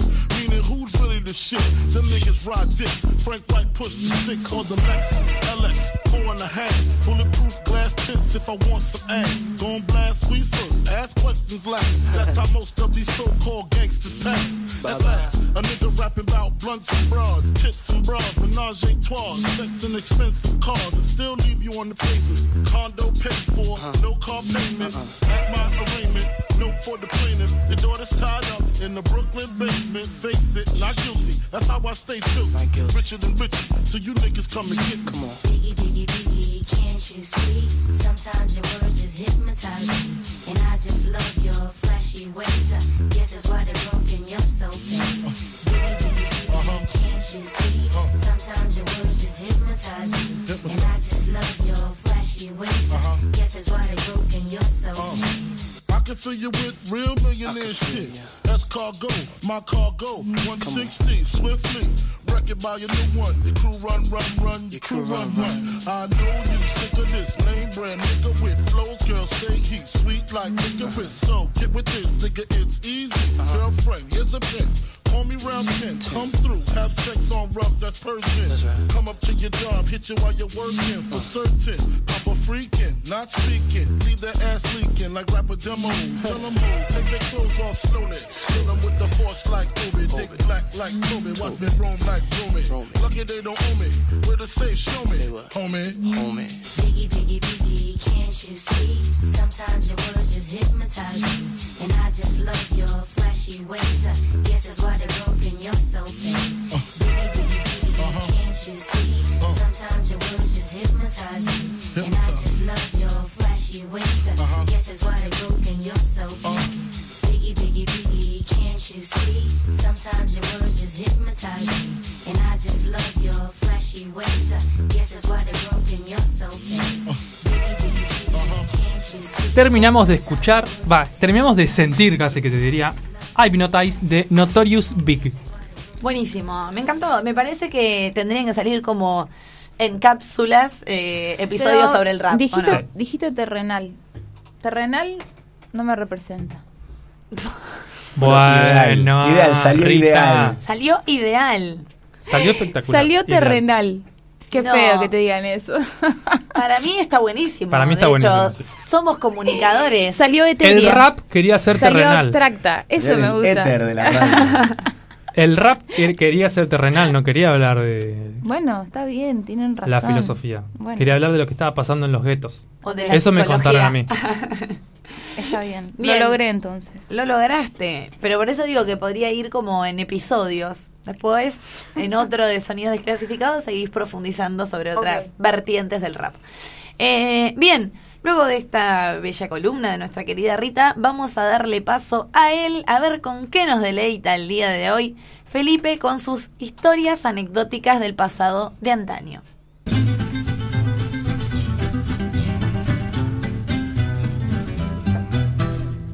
El vaso aquel, aquel que no debes tomar. Bueno, muy bien. Seguimos acá en Radio Gorlami. Lo refresco por si alguien. Linda la cortina. No la había escuchado esta. Ah, nunca. Sí, No. la escuchó, la escuchó, pero no se la acuerda. Em, Bueno, perdón. Bueno, hoy es un programa de honrar a la música, ¿no? Porque las Y columnas sí. de hoy son musicales. Hoy la, y hoy la anécdota ya la, ya la voy spoileando un poco, la voy anticipando. Hoy la anécdota anecdótica del pasado de antaño es también eh, relacionada a la música, a un músico. Les voy a contar un poco la historia, para llegar a la anécdota, eh, un poco la historia de un músico que nació en Detroit, Michigan, el 10 de julio de 1942. Uh, O sea que hoy tiene... o Un tendría- montón de años. Bueno, sí, pero... más Pero o- redondo, porque si fue el 42, Sí, estamos- 80. Hoy tendría 80 años. Sí. Bien. Eh, o sea, ya nos dio una pista, está muerto. o está vivo, No. Dijiste tendría. Tendría. o tiene. No, dijiste tendría. Bueno, lo- se las dejo picar. Ay.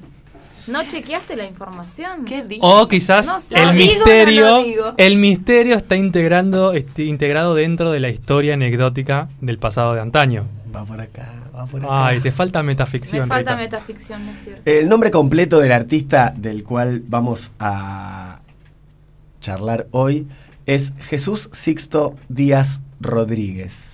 ¿Quiénes son? Eh, obviamente, o sea, nació en Detroit, pero sus padres eran mexicanos, ¿no? Eh, Sixto Rodríguez trabajaba en, en, Chrysler, en Chrysler, ¿no? En, en Detroit hay muchas fábricas, o hubo en algún momento muchísima, muchísima fábrica automotriz y... Era la zona- capital del una- auto- del sí, auto- exactamente, autos. Una zona fabril. Eh, y él trabajaba como operario en la fábrica Chrysler y a la noche iba con su guitarrita a los bares donde acudían los eh, desocupados, los alcohólicos, las prostitutas, un ambiente, ambientes sórdidos, llenos de humo. Y él agarraba su guitarra criolla y comenzaba a cantar canciones. Eh, obviamente sus canciones hablan de eso, ¿no? Hablan de la opresión, hablan del racismo, hablan de la marginalidad, ¿sí? Y de todo aquello que el capitalismo desplaza, sobre todo una ciudad como Detroit que atrae muchos por las fuentes de trabajo, pero que debido a las crisis fue despidiendo gente que comenzaba a vivir en la calle y a tener este, muchísimos problemas para reinsertarse en la sociedad. Dos productores de música van una noche, una noche de, niebla ahí, a un bar que estaba cerca del puerto, y entran y ven que en una nube de humo empieza a sonar una guitarra y después aparece una voz y automáticamente los tipos dicen, a este chabón hay que sacarlo de acá y tiene que grabar un disco. En 1970 graba un disco que se llama Cold Fact, que Cold Fact significa como dato concreto, ¿no? Es una canción que habla de decir, bueno, o sea, el tema va diciendo, no sé, en la vida pasan estas cosas y tales otras, pero el dato concreto es que no tenés trabajo, ¿no? Es como un disco muy duro, muy político. Eh, y en 1971 saca otro disco que se llama Coming from Reality, es decir, viniendo de la realidad, todo siempre con este corte de la protesta social eh, y un poco de, de- de darle voz a, a los marginados, ¿no? de prestar atención a los marginados. ¿Cuántos marginados en, nuestro, en este programa? Exactamente. Ahora, Los africanos. yo les pregunto. Los Los negros. Y ahora los detroitenses. Exactamente. Y seguramente estamos hablando de población negra en los tres casos, ¿eh? Bueno, ¿ustedes conocen a Sixto Rodríguez? ¿Lo escucharon alguna vez? No, nunca en la vida. Marce tampoco. ¿No? Ahora sí. ¿Lo conocías?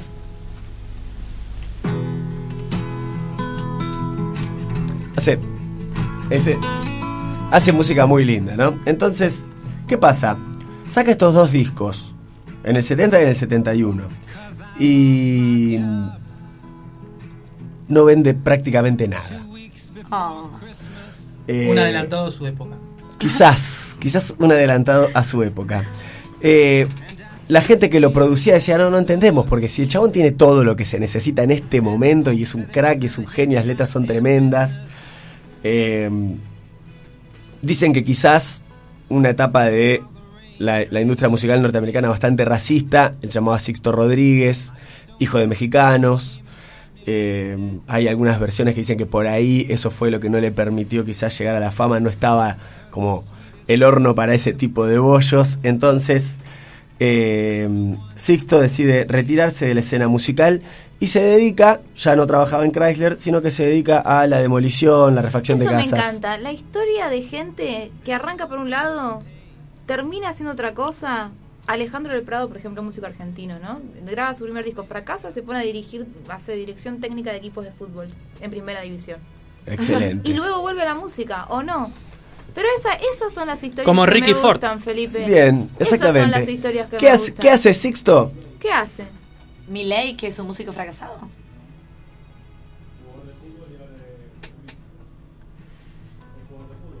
Ah, no ¿Jugador de sabía. fútbol fracasado?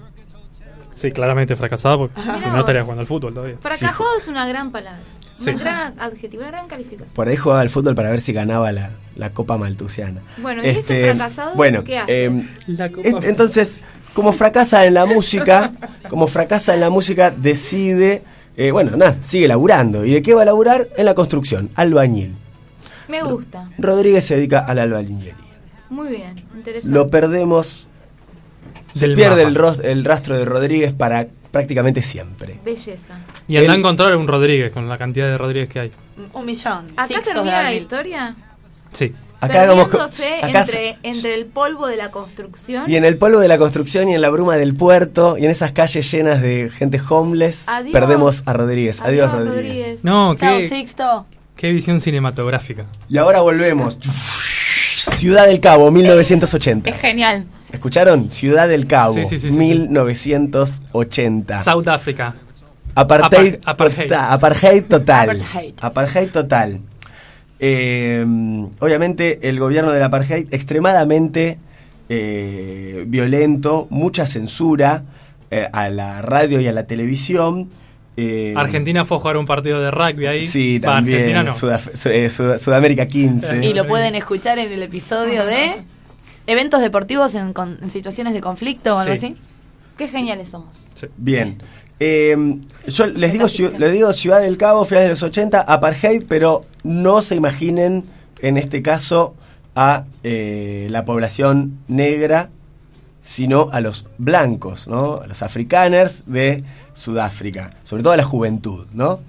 Eh, llega una turista norteamericana, perdón, eh, sí, llega una turista norteamericana que tenía ahí amigos en Sudáfrica, amigos blancos, por supuesto, amigos de, de la minoría supremacista, pero que la juventud ya estaba como diciendo, ¿qué onda este gobierno? ¿no? ¿Qué está pasando? ¿no? O sea, ¿por qué vivimos así? Es decir, si bien formaban parte de la minoría blanca, eran como jóvenes contestatarios que ya estaban tratando de oponerse, ¿no? Y ya habían tenido algunas trifulcas con la policía y querían que todo eso vaya terminando de Eran una los, buena vez. los progres del momento. Exactamente. Los jóvenes progres. La burguesía por Eh, esta turista norteamericana llega con una cinta con temas de Sixto No me Rodríguez. digas. No. Y entonces como, hey, che, oh, it's very good, le dice uno al otro. Oh, oh, you can copy, good- I love it. Oh, pa- eh, hace una copia pirata, le dice. Entonces se empieza a piratear este cassette de Rodríguez y poco a poco la cinta comienza a copiarse más y más y circular entre jóvenes de esta comunidad blanca eh, y un poco a eh, decir lo que necesitaban, ¿no? Canciones de libertad, canciones que hablan en contra de la marginalidad, ¿no? Este, canciones que van valorando eh, una, una visión empática del mundo. Y una discográfica, al ver este nicho que hay con la música de Rodríguez, aparentemente compra los derechos y lo editan en Sudáfrica, ¿no? Y se comienza a vender en las disquerías. Sin embargo, eh, el, el comité de censura del apartheid lo que hace es, es, es, es muy interesante porque hay imágenes de los discos de Rodríguez con las canciones que no se pueden pasar rayadas, como con una especie de, de cúter Claro. Eh, para que en la radio no pudieran pasarlas nunca. O sea, solamente podían pasar los discos que no estaban, las canciones que no estaban rayadas. Qué fuerte. Eh, obviamente esta opresión hace que la música de Rodríguez crezca cada vez más y obviamente entre esta, entre esta minoría eh, contestataria la música comienza a ser, se, se comienzan a formar como verdaderos himnos los temas de Rodríguez. ¿Qué pasa? Nadie sabía quién era, ni dónde estaba, ni, ni, ni cómo había llegado esa música ahí. Y ahí estaba O sea, Sixto Rodríguez de Overall en las construcciones de Todo esto Detroit. Sixto Rodríguez, ¿qué sabe? No se sabía nada. Eso fue en, en lo- en los och- en el Esto es 80. en el- a mediados de los 80, Ah, sí, mediados de los 80, cerca de los 90, ya cuando el apartheid empieza a debilitarse. Entonces, eh, a mediados de los 90, el dueño de una, de una tienda de discos llamado Stephen Seagerman, con un periodista llamado Craig Stridon, ambos hiperfans de Rodríguez, eh, empiezan a decir, che, tenemos que saber quién es. O sea, fue el ídolo de nuestra juventud y nadie sabe nada. Dicen que había un rumor, que era el, el rumor más... Este, Qué buen nombre para un documental. Where is Rodríguez? bueno, tiene un tiene, eh, hay un ¿Sabrá documental... que es Navidad? ¿Sabrá que es ¿Sabrá Rodríguez? Rodríguez? Hay un de- hay Ellos seguramente dicen Rod- Rodríguez. Rodríguez. Hay, hay un documental que tiene un nombre parecido ¿Ah, que se llama Searching for Sugarman. Ah. este, buscando al hombre de azúcar por el nombre de una canción, ¿no? Entonces, a- a el rumor que corría, y un poco el, el que todos creían, era que decían que era un músico, precisamente de los 70, norteamericano, que, eh, es más, no sé si sabían que era norteamericano, pero lo que sí sabían es que eh, se había suicidado de una forma épica Ay, sobre, no, no, no. sobre el escenario prendiéndose fuego a sí mismo. Ay, no. Todos sabemos que no. Porque Convengamos que fueron niños que se crearon en el apartheid, o sea, podían creer en ese tipo de historias. Eh, ese era el rumor que tenían. Empiezan a investigar, entonces van a decir, bueno, a ver, ¿cómo podemos saber algo de Rodríguez? Dice, esta empresa eh, compró los derechos para editar los discos acá, tienen que haber hablado con alguien en Estados Unidos. Entonces llaman a la empresa, les pasan el contacto al, al cual le habían comprado los derechos. La discográfica que le vende los derechos de Rodríguez a esta otra discográfica les dice, eh, había fundido, ya no estaban. Comienzan a hablar con gente y le dicen, sí, sí, me acuerdo de Rodríguez, pero qué sé yo, se va a haber muerto, le dicen, no sabemos nada. Eh, entonces Craig, que era mm, periodista, escribe una nota sobre esta búsqueda que hacen de Rodríguez y el poco éxito que tienen. En los comentarios del foro, eh, de un foro donde aparece publicada la nota, aparece un comentario que llama la atención de todos, que es, SR. ¿de verdad quieren saber más sobre mi padre? Eva Rodríguez. No. Deja su número de teléfono. Automáticamente, eh, Sigerman llama a Eva, ¿no? Pero imagínense que llama de Australia a Estados Unidos, así que era cualquier hora, una cosa así, y empiezan a hablar. Entonces, eh, Sigerman le dice, o sea, tu papá es un ídolo. Y ella dice, sí, yo sé que se dedicó a la música, pero, pero después dejó porque no tuvo éxito, entonces como fracasó, se siguió trabajando. Entonces hablan un rato largo y en un momento le dice, bueno, le- cuando, cuando llegue a casa o cuando lo vea le digo que te llame. Dice que está No. vivo. Qué Dices, fuerte. Sí, sí, claro que está vivo. Entonces, el tipo, obviamente, muerto de la emoción, eh, corta con, con Eva, se va a dormir y dice que a la una de la mañana suena el teléfono. Y que era Rodríguez y dice que automáticamente lo reconoce por el tono de voz. Tiene una voz muy particular. Sí, se Sí, sí, recién. sí, Sí. tiene una voz hermosa además. Muy, muy linda. Inconfundible. Y eh, entonces dice que empiezan a hablar y como que Rodríguez al principio dice, me están haciendo una joda. ¿no? Entonces era un poco eso. ¿Dónde están las cámaras? Y, y cuando y cuando Sigerman le empieza a contar un poco, dice, bueno, sí, tiene lógica, ahí va creyendo. Lo contactan, lo invitan a Sudáfrica, va con la familia, va con sus hijas. Eh, dicen que las ¿Le hijas cuentan... pagado el viaje? Las hijas Seguro. cuentan que cuando bajan del, del aeropuerto, eh, Qué raro. cuando bajan del avión, hay una limusina, entonces la esquivan, como dicen, che, córranse, que seguro ahora que viene la gente de la limusina y dice, no, no, no, Pero es muy loco. súbanse ustedes. Es como si fuera famoso en otra parte del mundo y no, no los. no- Es eso. es Exactamente, eso. Tenés que esperar que te dicen, llamen. ¿Sabes qué, Nacho? Qué lindo, ¿no? Qué lindo. Sos El capítulo que escuchamos de Gorlami. Sos famoso en que Kuala Lumpur. Ay, yo me comí ese verso de que éramos famosos en Venezuela. Y era un No. virus. Que recibimos un mail Ah, sí, bueno, pero eso. de Gorlami que Pero es que alguien diga, virus, es. Queremos extraño. saber qué fue de la vida del gran Nacho de Gorlami. Sos famoso en Kuala Lumpur. ¿Qué te parece? Yo voy, si me reciben con una limusina Y te bajás y bueno, ahí estás. y me dan una, Se un collar de Con flores. tu gente. Y suben a la limusina. Suben a la limusina, obviamente héroes nacionales, aplaudidos por todo el mundo, eh, todos los honores en Sudáfrica, organizan conciertos eh, y el primer concierto no puede empezar de la ovación tremenda del público que se sostiene y se sostiene y tienen que frenar la música y esperar. Ay, maravilla. qué emoción. Y ya Sixto grande, ¿no? Un tipo grande. Imagínense que Quizás y dos, gran historia, el Gran sueño historia. de su vida. Eh, muy Porque personaje. Yo me imagino igual. el tipo grabando un disco Muy con bohemio. toda la, la emoción y la expectativa, La luego fracasar, luego dedicarse a otra cosa, ya habiéndose olvidado de ese sueño, ¿no?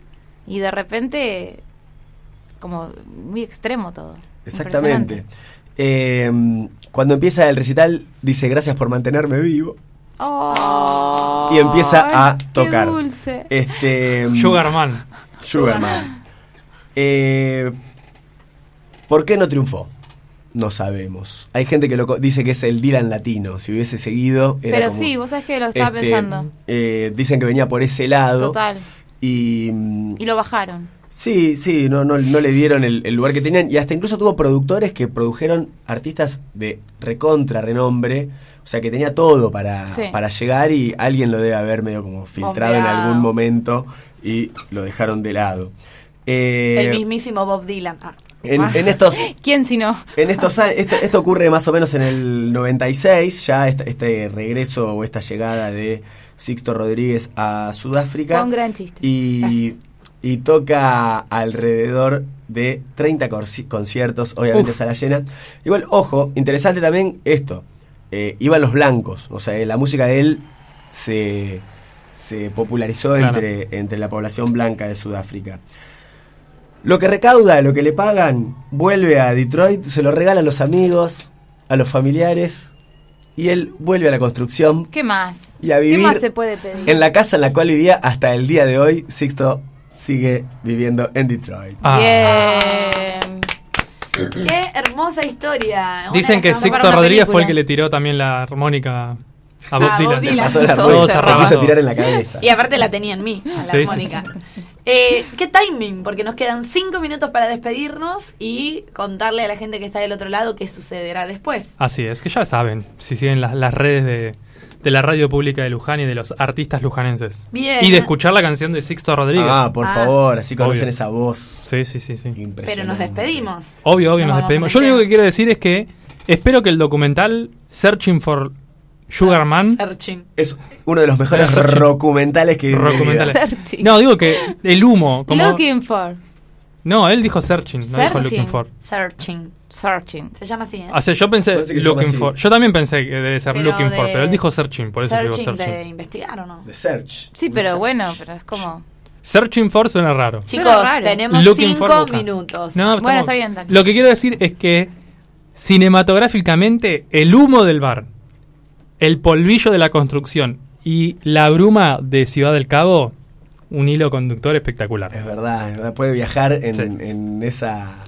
En esa nube. En esa cosa, sí. En ese éter. Una maravilla. Sí. Bien. Fantástico. Fantástico. Vamos a comenzar a despedir al equipo eh, y vamos a cerrar con un temita de Sixto Rodríguez, por supuesto. Crucify Your Mind. Comenzamos despidiendo a ella que como siempre dijo, no, la verdad no sé, la columna de hoy, flojarda, y la rompió toda. Mi queridísima amiga personal, Rita.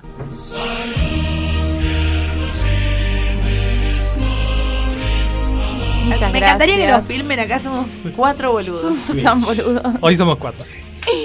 Pudimos hacerlo sin Salem, La Sí. que no es extrañamos. poco, porque no nos teníamos mucha fe, pero lo Yo logramos. quiero decir que la última vez que estuvimos en Salem, que hablamos de Frida Kahlo, no nos salió tan bien como No, esta vez nos salió mejorado. mejor, Igual sí. le mandamos un saludo muy grande Y la La extrañamos. extrañamos. sí. Es cierto. Y bueno, muchas gracias a todos, a todas. Nos vemos la semana que viene y hasta la victoria. Siempre. Patiecita. Ahora sí lo vamos a despedir a él. También se ha lucido el día de hoy. Esta Ha opacado, ha opacado Sí. mi columna, maldita sea. Es una historia eh, muy emotiva. Vos, vos lo provocaste. Yo lo provoqué, es cierto. Porque veníamos de historia tipo Newberry cayéndose del avión y toda esa historia que más trágica, las que Eh, me recuerdo gusta son la tragedia. la cantante de tango que desaparece. Ah, Esta Falcón. Es como más heroica. así Nunca que debí desafiarte al principio del programa. Nunca debí. Muchas gracias y lo despedimos nuestro queridísimo Felipe.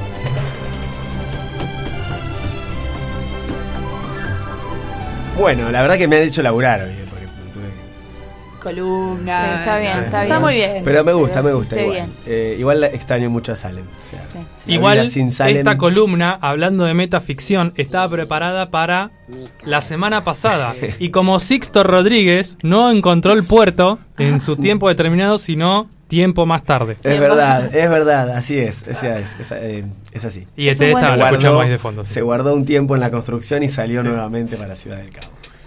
Bien, le mandamos un beso a Salem. Capaz que ya llegó a la casa y está escuchando por lo menos el final. Ponela porque él, ella tiene la canción más linda de todas, me parece. Y ahora sí lo despedimos a él, que es el cerebro, la columna vertebral, la médula espinal, el alma mater y el trono entre las hojas de Gorlami, nuestro queridísimo Nacho.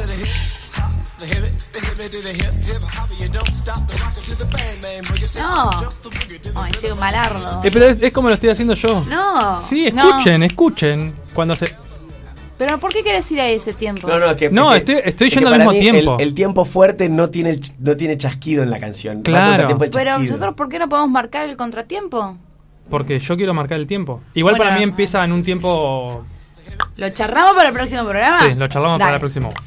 Bueno, muy buenas tardes, muy buenas noches para todos. Nos encontramos el martes que viene desde la Radio Pública de Luján, FM 87.9 o para el- los foráneos de Luján, de la zona de Luján, radiopublicadeluján.gov.ar.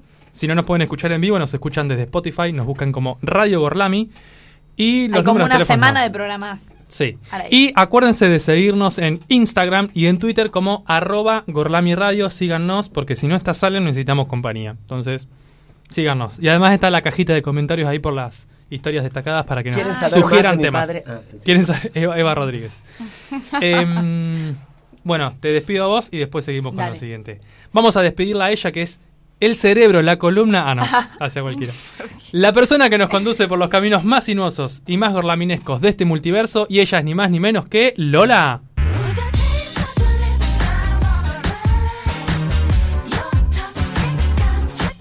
Muchas gracias Nacho, muchas gracias Marce que estuvo del otro lado ahí musicalizando todo al ritmo de lo que iba pasando. Muchas gracias equipo y a toda la gente que estuvo del otro lado escuchando el programa. Le deseamos mucha suerte a Juancha y a Belu mañana en su debut. Los vamos a estar Suerte. escuchando. Éxitos. Sintonicen a las 16 y hasta el martes que viene, no sin antes decir... Obviamente, hoy tenemos una nueva edición de Acal. Desde el Teatro Trinidad Guevara se presentan la banda Ristock y La Fosa. Así que quédense en la radio pública de Luján que va a estar transmitiendo en vivo este evento. Y nos encontramos el martes que viene a las 18. Nos vamos escuchando Crucify Your Mind de Sixto Rodríguez. Adiós. Adiós. Adiós.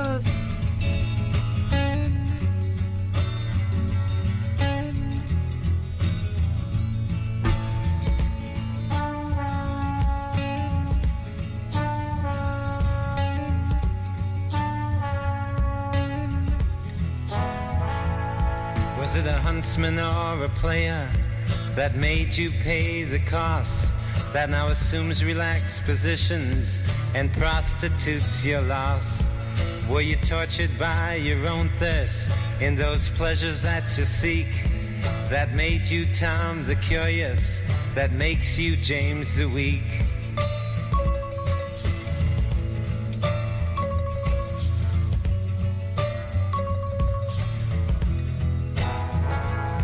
And you claim you got something going,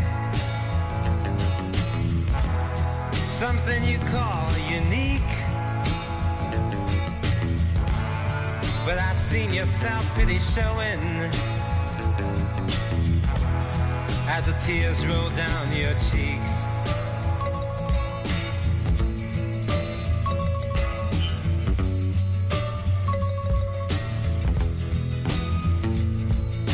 Soon you know I'll leave you and I'll never look behind. Cause I was born for the purpose that crucifies your mind. So can't convince your mirror as you've always done before. Giving substance to shadows, giving substance evermore.